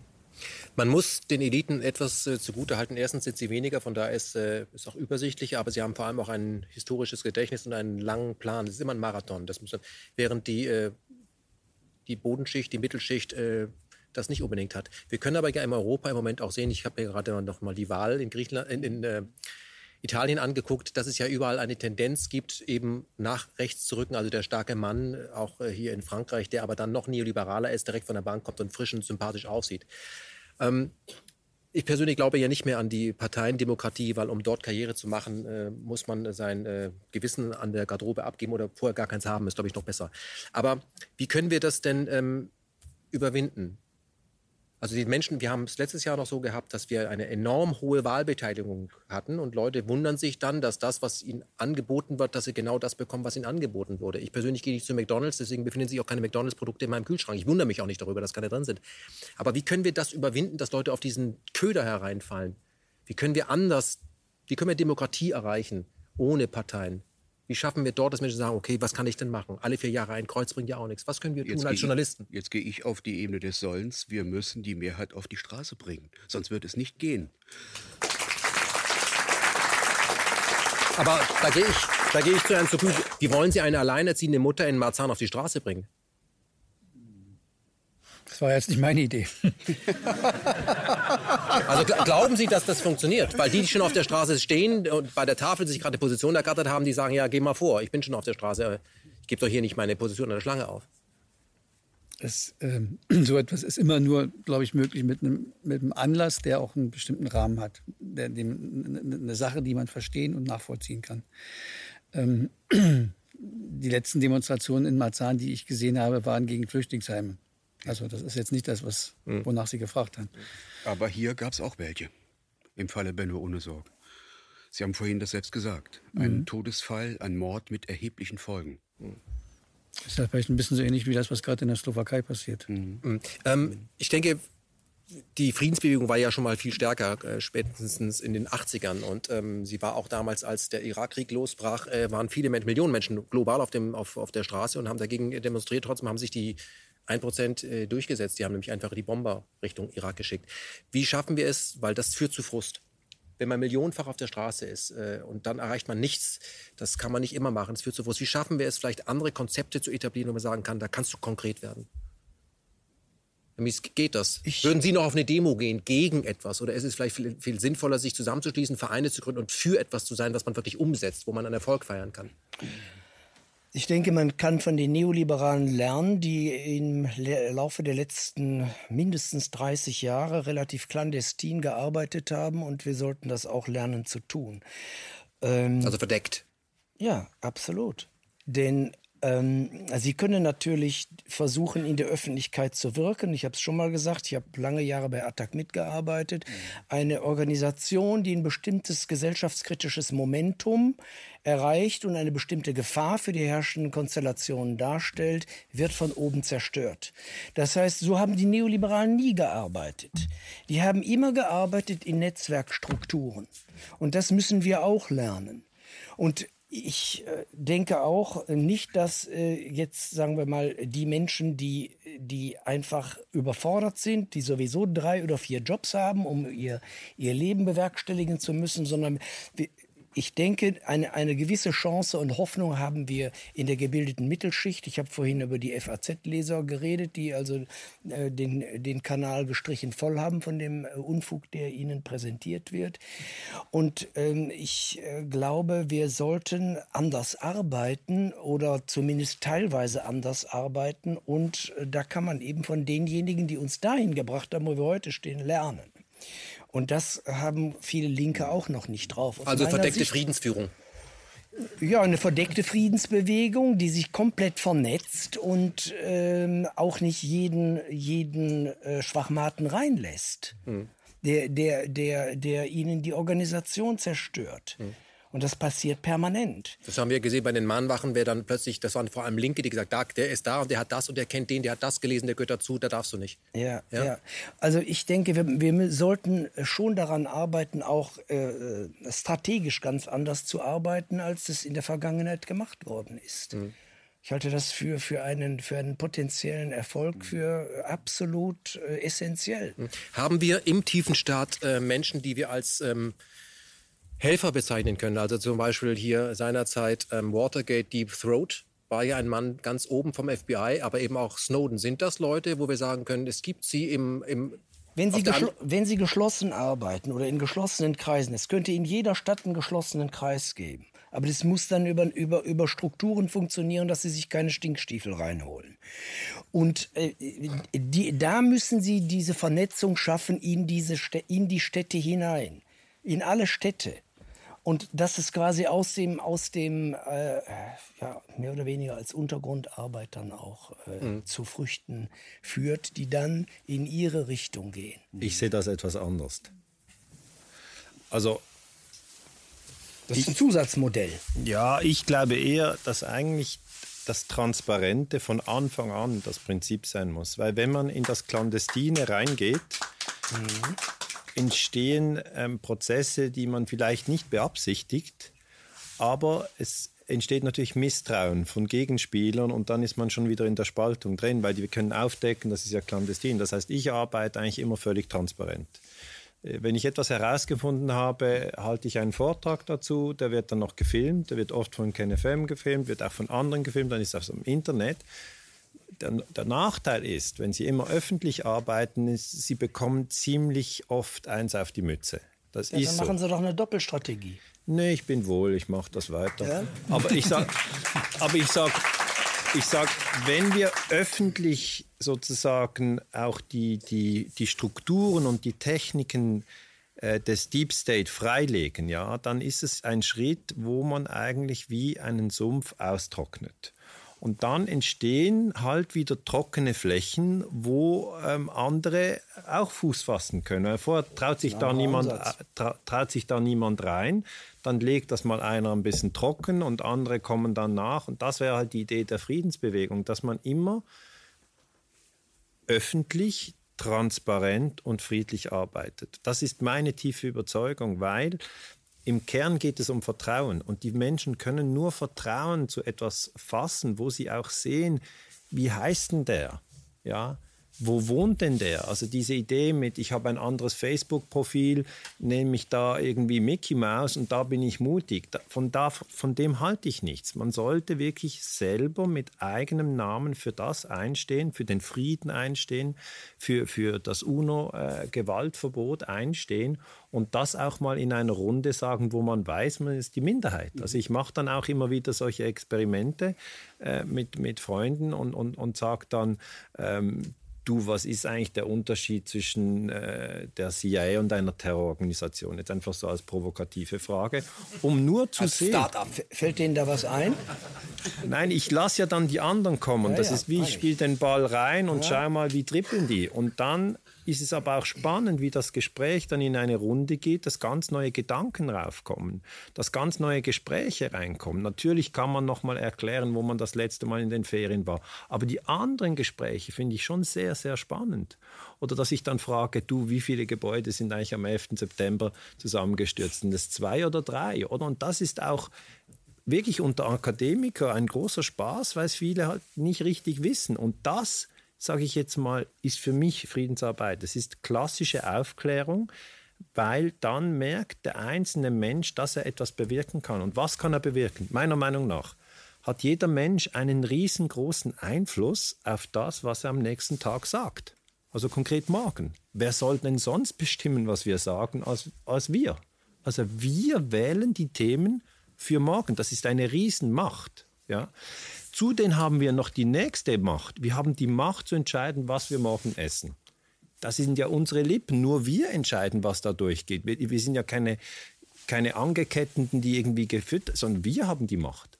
Und wir haben auch die Macht, was durch unsere Augen und durch unsere Ohren im Sinne von Medienkonsum, im Sinne von Information reinkommt. Das heißt, ich bin nicht so ein Anhänger der These, dass wir machtlos sind. Ich habe eher die These, wir sind sehr mächtig, aber wir sind noch so ein bisschen zurückhaltend, unsere Mächte zu nutzen. Auch wenn wir über Medien diskutieren. Meine These wäre, jeder bekommt die Medien, die er verdient hat. Und, und wenn wir uns das ist ja diese, dieses Empowerment. Wenn wir uns stärken, ja, wirklich stärken, finde ich, ist die einzige Herausforderung, was ich eigentlich auch in meiner Forschungslaufbahn gemerkt habe, ist immer dann, wenn es schwierig ist, wenn man unter Druck kommt, wenn es heißt, das darfst du nicht publizieren und über das darfst du nicht sprechen und wir werden uns dir den Lohn kürzen und wir werden dich diffamieren, dann ist man zurückgeworfen auf die Angst. Jeder hat das. Und dann würde ich einfach vor allem den jungen Menschen, den 15- bis 25-Jährigen raten, oder auch allen überhaupt, auch ab 60 und immer, wählt den Mut. Ja. Immer den Mut werden. Dann ist wahnsinnig viel möglich und gleichzeitig das mit friedlicher, immer friedlich, niemand töten, niemand diffamieren. Dann ist sehr, sehr viel möglich. Von dem bin ich zutiefst überzeugt. Was, äh, Herr Ganse, was was Sie hier ansprechen, auch äh, zum, zum Ende dieser Sendung, äh, Mut ist ja dann wohl die einzige Partei, von der man nicht enttäuscht werden kann, ähm, ja. weil die vielleicht auch nachsichtig ist, wenn man sagt, da war ich jetzt nicht so mutig, äh, fange ich halt Und das passiert jedem hin und jedem. wieder. Ähm, wie wichtig ist äh, gerade eine eigene Sprache oder auch eine Medienhygiene, was man da konsumiert. Lassen Sie uns nochmal zum Schluss dieser Sendung auch für alle, die das Programm sich anschauen und äh, die die anderen KenFM im Gespräch und solche Sachen sehen. Ähm, wie schaffen Sie es bei all der Intensität, mit der Sie sich mit diesem Thema beschäftigen, immer wieder auch etwas auszustrahlen, dass man mit Ihnen gerne noch mal eine trinken geht. Ja? ja. Also, ja, ähm, also, dass Sie trotzdem äh, ein heiterer Mensch trotzdem sind. Das ist ja wichtig. Wenn man jetzt vollkommen äh, Party-Abturner wäre, dann wird sich auch keiner mehr die Vorträge anhören. Also ich spreche mit vielen Leuten auch über ihre Vorträge, die sagen, man kann dem Ganzen gut zuhören. Erstens ist sein Dialekt so, dass es noch beherrschbar ist für mich. Es ist aber Hochdeutsch. Ja, es ist natürlich, es, es, es ist Hochdeutsch. Und, also ähm, ich spreche jetzt nicht meinen normalen ja, Wenn ich normal würde reden, würde ich so reden. Das wäre ein Schweizerdeutsch. Das, das verstehe ich. Nein. Also ich mache immer ein FV, ich spreche ja, in einer Fremdsprache. Aber dass trotzdem, ähm, äh, dass man trotzdem nicht das Gefühl hat, dass der ähm, äh, abgeturnt sei, sondern dass er immer wieder auffordert, das zu überwinden. Weil Natürlich ist es so, diese, die Information, die wir hier verbreiten und das, was man in den Zeitungen liest, wenn man sich mit politischen Magazinen international oder international aus, der, aus Österreich sehr zu empfehlen steht, da kommt man schon so ein bisschen in das Ding, sind die alle scheiße? Und dann hat man nicht unbedingt gesagt, was mache ich denn heute? Das macht man eher, wenn man das nicht macht. Also ich mhm. habe ja dann ein anderes Hobby, wo ich sage, ich muss mal was anderes machen. Aber können Sie vielleicht mal gerade jungen Menschen, die sich für Politik interessieren, die sich für diese harten Themen interessieren und sich damit auch für ihre Eltern interessieren, die eher passiv sind, aus Gründen auch immer, wie schaffen wir es, weil es eine Generationenfrage. Genau. Wie schaffen wir das, dass wir sagen, weißt du was, ähm, lass uns, ich blicke positiv nach, wir werden den tiefen Staat überwinden. Wie wichtig ist in diesem Zusammenhang auch so ein bisschen so Hohn und Spott. Ohne dass das Leute abwertet, sondern bin ich bescheuert, warum lese ich das noch, warum mache ich das noch, ich bin ja gar nicht ohnmächtig. Wie wichtig ist das, dass man so ein bisschen über sich selber lacht und sagt, morgen gehe ich es an? Also ich glaube eben, die Balance ist immer sehr wichtig. Also für jeden Menschen ist die Balance sehr wichtig. Bei mir war es einfach so, ich habe so viel verdeckte Kriegsführung analysiert, dass in Stunden kann ich ja das gar nicht zählen. Das ist wirklich meine Arbeit. Also ich stehe um früh auf und arbeite dann die Dokumente durch und, und die Kollegen sind ja ähnlich intensiv in Lektüre und Arbeit. Da habe ich die Regel, dass ich in erster Linie nur mit Text arbeite. Ja nicht mit Bildern. Das ist ein erster wichtiger Punkt, weil wenn man zum Beispiel Vietnamkrieg eingibt und dann die Bilder reinzieht, hat man sofort die Agent Orange Babys. Mhm. Und das gibt einen tiefen Schock. Das sollte man vermeiden. Also Bilder würde ich vermeiden, sondern mit Text arbeiten, wenn man sich in das Thema vertieft. Ähm, und dann, ähm, wenn ich die Arbeit gemacht habe, ist natürlich, es gibt auch diese Momente, wo eine gewisse Trauer kommt über, über den Menschen, über den Zustand, in dem wir drin sind. Aber ich merke, die Trauer ist beeinflusst eigentlich durch die Lektüre, die ich gerade gemacht habe. Wenn ich irgendwie einen Terroranschlag in Italien untersuche und herausfinde, 1972 gab es einen Anschlag in Peteano, äh, das war tiefer Staat, dann wurde die Polizei dorthin gerufen, es gab einen Anruf, der hat gesagt, wir sind die Roten Brigaden, das Auto fliegt in die Luft, es gibt Tote, Verletzte, Leichenteile. Später finden wir Historiker heraus, das war False Flag, okay, es war Gladio, es war eine ganz andere Struktur. Wenn man das ja bearbeitet, ist man traurig. Und dann mache ich den Wechsel und sage mir dann, okay, es gibt Lüge und es gibt Gewalt. Und das würde ich, wenn Sie fragen, wie, wie, wie sagt man das den jungen Menschen? Man soll ganz klar sagen, es gibt Lüge und Gewalt und das ist ein Problem. Aber es gibt auf der anderen Seite auch Liebe und Wahrheit. Es gibt es auch, ja. Und ich versuche mich dann, wenn jetzt Liebe nicht äh, sozusagen gerade zu spüren ist, dann mindestens Freude. Und dann zu, zu schauen, in welchen Aktivitäten äh, spüre ich denn Freude? Ja? Und dann ist also nicht so, dass ich sieben Tage in der Woche verdeckte Kriegsführung und tiefer Staat analysiere, ja? äh, äh, sonst hätte ich sicher eine Depression, sondern ich gehe dann natürlich raus mit einem Freund, der Sportlehrer ist und wir gehen Snowboard fahren. Und so richtig im Tiefschnee, wo man die Knie nicht mehr sieht. Und das ist einfach, und, und wir jubeln beim Runterfahren. Es ist ja nicht so, oh, Snowboard ist cool, aber kann sich an Terroranschlag in München erinnern, sondern es ist, ja, man muss dann auch, man muss dann auch loslassen und eigentlich, eigentlich diese paradoxe Situation des Menschen äh, erleben, dass man manchmal absolut glücklich ist und manchmal sehr traurig, aber das, das Gute und das Schlechte existiert parallel. Ja? ja? Oder dann, wenn ich eine andere Übung, die ich mache, ich beobachte meine Gedanken und Gefühle sehr intensiv, dann kommt ein schlechter Artikel in der Zeitung über mich, das ist ja öfters der Fall, dann, dann lese ich das und dann merke ich, okay, das zieht mich ein bisschen runter aber dann äh, beobachte ich meine Gedanken und merke, ja, sind das deine Gedanken? Merke ich, nein, das, ist, das sind die Gedanken von dem, der das geschrieben hat. Es sind nicht meine, es sind seine. Und dann denke ich, ja gut, das ist sein Problem. Und dann lege ich das auf die Seite. Aber auf diesen Schritt muss man ja zuerst ja. kommen. Ja. Und das heißt, dieses Achtsamkeitstraining praktiziere ich sehr intensiv. Ich habe mal ein Jahr einfach eiskalt geduscht, Haare waschen, alles war eine Übung, um zu beobachten, was machen meine Gedanken. Und die, die spielen manchmal verrückt, oder? So, ah, du musst jetzt nicht kalt duschen, du hast einen harten Tag, was ist denn das jetzt für eine Übung? Die ja Achtsamkeitstraining. Ja, kannst du nicht ein Buch kaufen? Und, und das heißt, wir haben Möglichkeiten, uns weiterzuentwickeln. Wir haben das. Und an das glaube ich sehr, weil es geht mir sehr gut, obwohl ich diese Themen bearbeite. Ich mache auch manchmal digitale Timeouts, da bin ich nicht zu erreichen. Äh, und da bin ich einfach im Wald, bin ich draußen in der Natur, weil das balanciert den Körper aus. Um auch wieder Kraft zu sammeln, um sich ja weiterhin damit zu beschäftigen. Genau, ja, und zwar mit Freude. Also ich mache alles mit Freude. Ich, ich, ich untersuche tatsächlich mit Freude den Genozid in Kambodscha, weil ich das spannend finde und daraus Einsichten über den Zustand der Menschheitsfamilie gewinne, ohne dass ich dann sage, jetzt muss man aber Kambodscha bombardieren. Weil das ist ja immer diese Idee, äh, hier gibt es Gewalt und da müssen wir jetzt äh, jemanden töten, damit es keine Gewalt mehr gibt. Das war ja schon immer ein, immer ein Zirkelschluss. Ja? Mhm. Ich bin, das ist so wie der Vater, der, der den dem Sohn eine scheuert und sagt, ich will hier keine Gewalt im Haus. Ja, das ist einfach, das war nie kohärent. Hm. Also das, was Schröder gesagt hat, wir führen keinen Krieg, wir werden nur versuchen, Blödsinn. militärische und so weiter. Ja, das hat er 99 gesagt, gesagt. Er, als er Serbien bombardiert hat. Das war einfach eine Lüge. Hm. Herr Sokü, wie schaffen Sie es, dass Sie einigermaßen gut drauf sind, obwohl Sie sich immer mit diesen dunklen Themen beschäftigen und dann in Ihrer kernfreien Zeit in Marzahn sind? äh, indem ich in Marzahn bin. Also ich mache das sehr gerne und ähm, das ist auch sozusagen, es hilft auch gegen ökonomische Abhängigkeiten. Also wenn Sie mit dem Schreiben nicht, wenn Sie vom Schreiben nicht leben können, dann ist es sehr gut, wenn man eine Alternative hat. Also jetzt einfach mal so. Das mhm. hat mir sehr geholfen, ähm, um nicht Sachen schreiben zu müssen, die ich nicht schreiben will. Oder mich dabei zu ertappen, Sachen zu schreiben, die ich gar nicht schreiben will.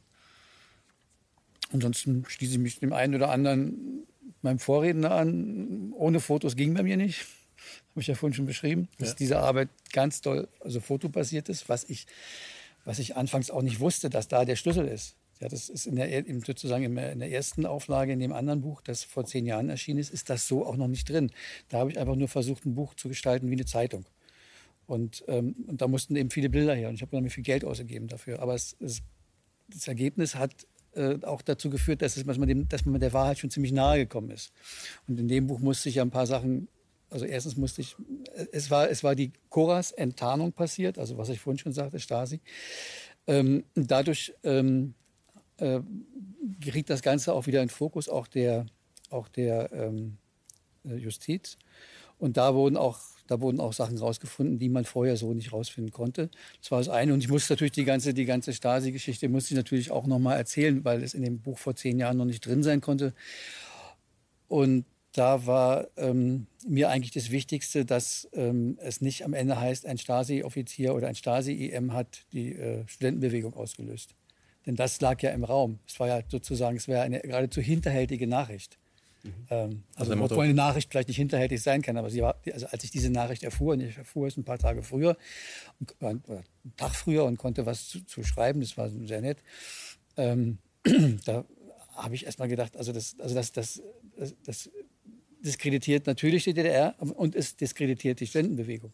Und beides wollte ich versuchen zu vermeiden und in meinen Artikeln und vielleicht auch mit dem Buch ist mir das ein bisschen gelungen. Also das ist heute nicht mehr so, dass jemand das eigentlich noch so darstellt. Hm. Herr Soku, Sie haben ja äh, zwei Kinder im heiratsfähigen Alter. Ähm, Sie beschäftigen sich aber trotzdem auch immer, immer wieder auch mit diesen Themen, die hier auch ähm, ein dunkles Licht äh, auf die Geschichte generell und was Menschen anderen Menschen antun ähm, äh, werfen. Gibt es irgendetwas, ähm, was vollkommen unpolitisch ist, was Sie als, ähm, als Ersatz auch tun, um es ein bisschen auszudrücken? Haben Sie irgendein vollkommen verrücktes Hobby, was vollkommen unpolitisch ist, wo Sie sagen, das brauche ich heute, heute gehe ich mal. Das, was dann viele machen, ich laufe. Sie sind, ich laufe durch den Wald, also joggen. Joggen. Mhm. Und da schalten Sie ab da versuche ich abzuschalten. Mhm. Ist das, ist, können Sie das empfehlen, gelingt, wenn man sich sehr Also wenn, wenn, man, wenn, man, wenn es gelingt, kann man schön weit laufen. Wenn man, wenn man immer an die, nächsten, an die nächste Kurve denkt, wo man noch rum muss, dann ist es nicht so gut. Aber wenn es gelingt, dann ist es wunderbar. Wann haben Sie damit angefangen? Oder haben Sie das entdeckt, dass Sie das vielleicht brauchen? Ich glaube, mit 30. War, da war ich allerdings noch ähm, im Schichtdienst als Heimerzieher. Und da war es besonders notwendig. Mhm. Herr Barb, ähm, wenn man sich mit Ihnen unterhält, auch am Telefon, dann kommt immer der ein oder andere auch äh, ein oder andere Schmankel und der eine oder andere Witzen auf die Tagesordnung. Wie schaffen Sie das bei diesen Themen, mit denen Sie da ja äh, ständig unterwegs sind, ähm, trotzdem nicht rund um die Uhr schwarz zu tragen und sagen, ich rufe nicht mehr an, ich will nicht mehr? Der tiefe Staat entlarvt sich selbst und das lässt mich herzhaft lachen. Der Nordostseekanal erstreckt sich von Kiel an der Ostsee bis Brunsbüttel an die Nordsee. Auf halbem Weg liegt der Ort Quarnbeek. Dort fährt ein Ford Fiesta in unmittelbarer Nähe des Nordostseekanals hinter der Absperrung in den Schlamm und bleibt dort stecken. Die beiden Fahrer verlassen das Auto, gehen zum nächsten Haus, dort wohnt eine ältere Dame und erklären ihr, Sie seien Segler und bei der Vorbereitung eines Segelwettbewerbs auf dem Nordostseekanal habe man sich festgefahren. Das wusste die ältere Dame auch, dass auf dem Nordostseekanal keine Segelwettbewerbe durchgeführt werden und ruft die Polizei. Die beiden Dorfpolizisten fahren dahin, sagen wir, hinten mal auf. Ja, die machen hinten auf, liegen die Uzis drin. Können sich ausweisen. Ja, die beiden Herren weisen sich aus als Mitarbeiter der israelischen Botschaft in Berlin. Der Polizeibericht hält fest, man habe den örtlichen Bauer gebeten, mit seinem Trecker den Ford Fiesta wieder rauszuziehen.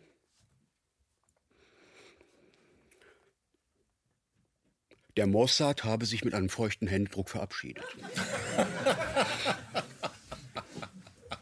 Daraufhin ruft mich der Dorfbürgermeister von Quarnbeck an und sagt, du, der Mossad hat seine Rechnung nicht bezahlt. Ich musste nämlich dem Bauer 800 Euro überweisen. Denn der Trecker war einen halben Tag im Einsatz und außerdem will ich mal wissen, woher die die Schlüssel zur Schranke gehabt haben. Es stellt sich heraus, das Ganze geht zurück auf eine Abrede mit dem Bundesverteidigungsministerium. Denn zur selben Zeit wurde ein reparaturbedürftiges U-Boot der israelischen Marine auf der Kieler Werft, früher HDW, wieder zusammengepflegt. Und während diese U-Boote überführt werden, das sind die, die Atomwaffenträger verschießen mhm. können, schattet der Mossad den gesamten Nordostseekanal auf Sichtweite ab. Es gab nämlich noch mehr Vorfälle.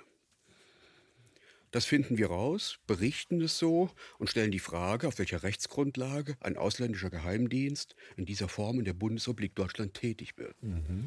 War einer meiner erfolgreichsten Filme. Herzhaft gelacht hat man in Israel, in Indonesien, in Irland, in den Vereinigten Staaten. Man kann es schöner nicht zeigen, wie es läuft.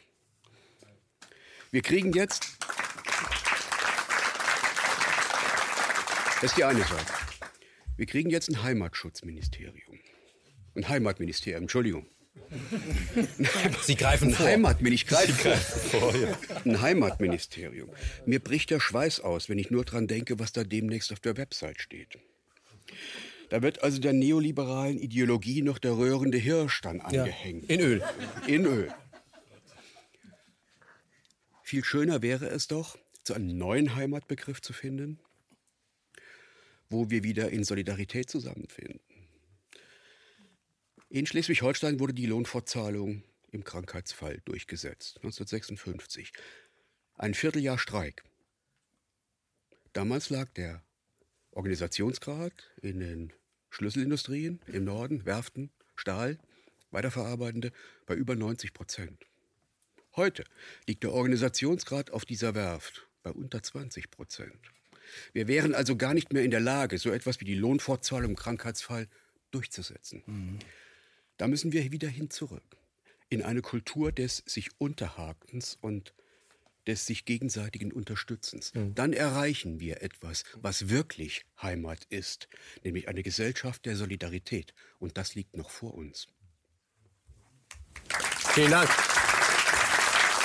Und äh, da sind wir bei Ihnen, äh, Herr Mies. Man kann diese Solidarität verdeckt und offiziell tun. Ich glaube, das wird uns beide stärken, damit, damit wir, das ist wieder wieder trennt, wieder zusammenzuarbeiten.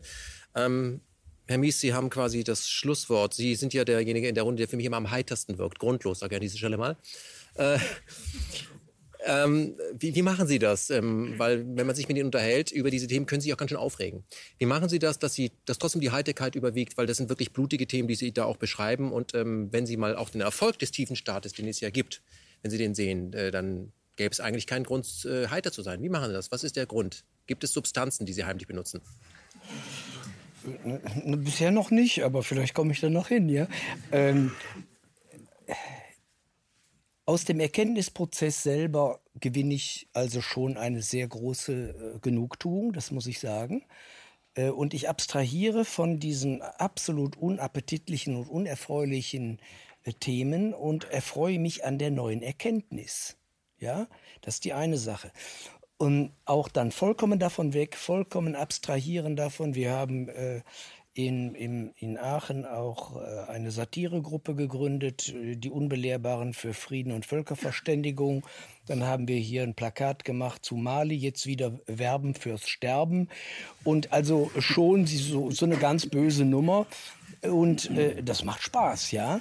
Also, also die, die herrschenden Strukturen bis zum Anschlag verarschen, äh, das macht richtig Spaß. Und da können Sie dann also, äh, das ist wunderbar. Ne? Also Sie glauben, das, das ist wichtig, auch das zu tun? Ablachen ist ganz wichtig und äh, es gibt nichts, aus meiner Sicht gibt es gegen herrschende Perversionen, Strukturen und diese, die, die Träger derselben nichts anderes, was stärker wirksam wäre als Lachen und sie auslachen und damit bloßstellen. Mhm. Also der Kaiser ist nackt oder die verschiedenen Kaiser. Es gibt ja mehrere Kaiser, die nackt sind, die oben ja auch um die Macht äh, kämpfen. Die sind alle nackt und sich praktisch regelmäßig auch zum Hofnarr machen. Ja, und sich dann umdrehen und sagen, das ist manchmal ist tragisch, wie die sich zum Affen machen. Wie die sich zum Affen machen. Mhm. Ähm, ganz zum Schluss äh, von jedem von Ihnen vielleicht ein ganz kurzer Satz, äh, was den Tiefenstaat selber angeht. Herr Ganser, ich möchte bei Ihnen beginnen. Was glauben Sie, wird die nächste Generation, die Generation Headdown 22, wird die den tiefen Start überwinden, wenn wir ihr dabei helfen? Oder wird sie erst überwinden, wenn wir ihr nicht dabei helfen? Ja, ich bin ja Historiker, das heißt, ich muss keine Prognosen machen. Auch rückwärtsgewandt ist. Ja, ich, ja, gut, ich, ne? ich schaue, wie es kommt und schreibe mit, oder? Also ähm, ich möchte aber auf jeden Fall die Friedensbewegung unterstützen und ich sehe natürlich, dass das Potenzial da ist. Ja? Ähm, ob es genutzt wird, ja, ich bin nicht ganz sicher, aber ich, ich, bin so der positive Typ und denke, ja, das schaffen wir schon. Aber ja, es gibt natürlich auch die ganzen Gegenbewegungen, wo man sieht, dass dann die Digitalisierung nicht zur Aufklärung genutzt wird, sondern zu ähm, Schminktipps. Ja, Schminktipps geht ja noch oder auch die, die, die, Katzen, die ins Schwimmbad fallen. Aber ich meine jetzt eher, ich meine jetzt eher ähm, Robotersysteme, die selbstschießend sind. Also das ist halt, wir müssen uns schon klar sein, dass das 21. Jahrhundert entweder ein Replay vom 20. Jahrhundert ist. Mhm. Das da wird es aber kein 22. geben. Genau. genau. Es ist, äh, wenn wir sozusagen an diesen Grundaxiomen festhalten, wir müssen hin und wieder töten, was eben eine Lüge ist. Wir müssen nicht, das ist kein Naturgesetz. Und ja.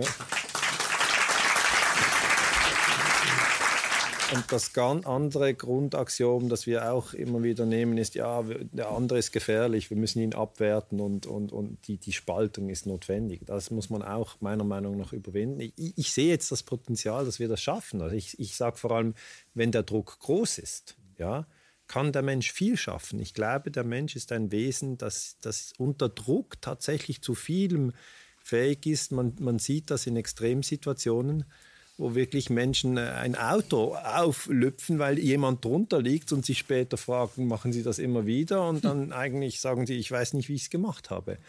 Und das, in so einer Situation sind wir im 21. Jahrhundert.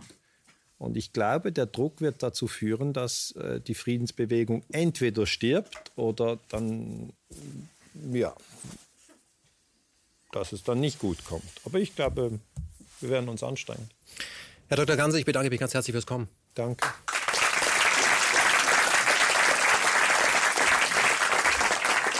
Uwe Sokü, werden wir den äh, Tiefenstaat überwinden? Geht das vielleicht viel schneller, als wir alle denken? Plötzlich löst er sich in Luft auf, weil Ihnen selbst langweilig geworden ist. Ich bin da skeptischer, aber da habe ich immer den Vorteil, dass ich überrascht werden kann. Ich glaube, dass das Auto zu schwer ist, um in dem Bild zu bleiben. Haben Sie einen Führerschein? Alle. okay. Trotzdem danke fürs Kommen, für diesen letzten fantastischen Kommentar. Ja.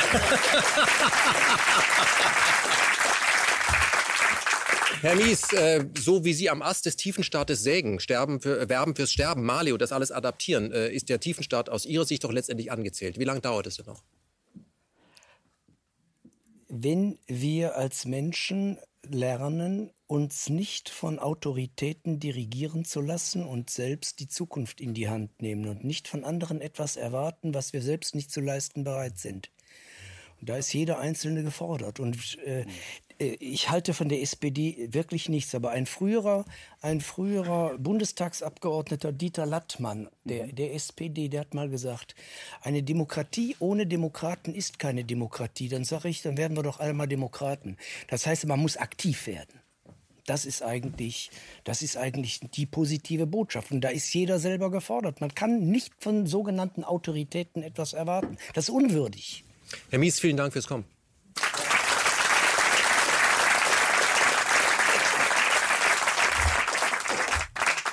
Herr Barb, sind die alle naiv? Nein. Ich meine, wir stehen an einem Wendepunkt der Geschichte. Der Wendepunkt bedeutet, ob der Neoliberalismus die Gesellschaften vollends zerstört und uns neue Kriege beschert, oder ob es gelingt, das Ruder herumzureißen. Man kann Gott sei Dank nicht ähm, aus der Vergangenheit in der Form für die Zukunft lernen, dass man sagt, also ich fahre mal bei Rot über die Ampel, gestern kam da auch keiner. Aber die deutsche Geschichte lehrt, dass die Tendenz in diesem Lande immer zugunsten des tiefen Staates ausgeht. Das ist, äh, bin ich sehr dankbar für den Hinweis von Uwe Sokü auf die Novemberrevolution, die Morde an Rosa Luxemburg und Karl Liebknecht, wie sie vertuscht worden sind, wie die Mörder teilweise befreit worden sind. Unter tätiger Mitwirkung von Wilhelm Canaris, des späteren Abwehrchef von Hitler, eine Schlüsselfigur der deutschen Geschichte, völlig unbekannt, wie mit der schwarzen Reichswehr, abgeschattet auch von Gerichten und von Politik, der die erneute Hochrüstung, diesmal über Russland, wieder Gestalt angenommen hat. Das alles sind Wegmarken auf der Strecke in die Hitler-Diktatur. Und das verheißt für dieses Land nichts Gutes. Aber die Aufgabe ist da. Die Linke, die demokratischen Kräfte müssen sich unterhaken und sich reorganisieren, sonst wird es nicht gehen. Herr Papp, vielen Dank. Ja, das war eine weitere, die 15. Ausgabe von äh, Position äh, der tiefe Staat, Mythos oder Wirklichkeit. Wir wissen jetzt, dass das keine, kein Mythos ist, aber vielleicht ein Mythos werden könnte in der Zukunft. Noch ist er Wirklichkeit, die wir überwinden können. Ich möchte als äh, mein persönliches Schlusswort Folgendes sagen. Das, was Sie hier beschrieben haben, dass wir solidarisch zusammenarbeiten müssen, dass wir äh, erkennen können, dass wir es nur gemeinsam schaffen können, das macht KenFM. KenFM wäre ohne Crowdfunding also ohne die Kollegen im Hintergrund, die uns unterstützen, ja überhaupt nicht möglich. Denn ich glaube, die neuen Medien sind eine eine Schlüsseltechnologie, dass wir auf andere Gedanken, auf eigene Gedanken kommen müssen, dass wir eigene Wortschöpfung wie Menschheitsfamilie und das Volk bringen müssen. Und das geht eben nur, wenn Menschen bereit sind, obwohl die Kasse knapp ist, trotz der GEZ-Gebühr, die sie bezahlen müssen, zu sagen, ich gebe Geld in etwas und messe diejenigen, die das bekommen, an ihren Taten. An dieser Stelle vielen Dank. Ohne euch wäre das gar nicht möglich. Ich glaube, das ist auch ein Schritt, dass wir den tiefen Staat äh, überwinden können, indem wir Transparenz schaffen. Und aus diesem Grund haben wir KenFM gegründet. Vielen Dank dafür.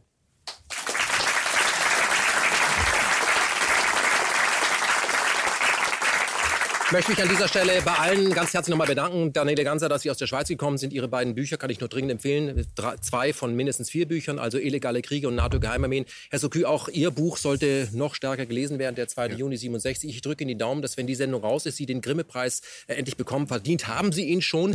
Auch Ihr Buch, hier, äh, Herr Barb, ist ganz großartig im Spinnennetz der Geheimdienste. Ich kann es nur empfehlen, das zu lesen. 330 Seiten, spannend wie ein Krimi, aber eben die Realität. Danke fürs Kommen. Und Fassadendemokratie, bitte das Buch an mich.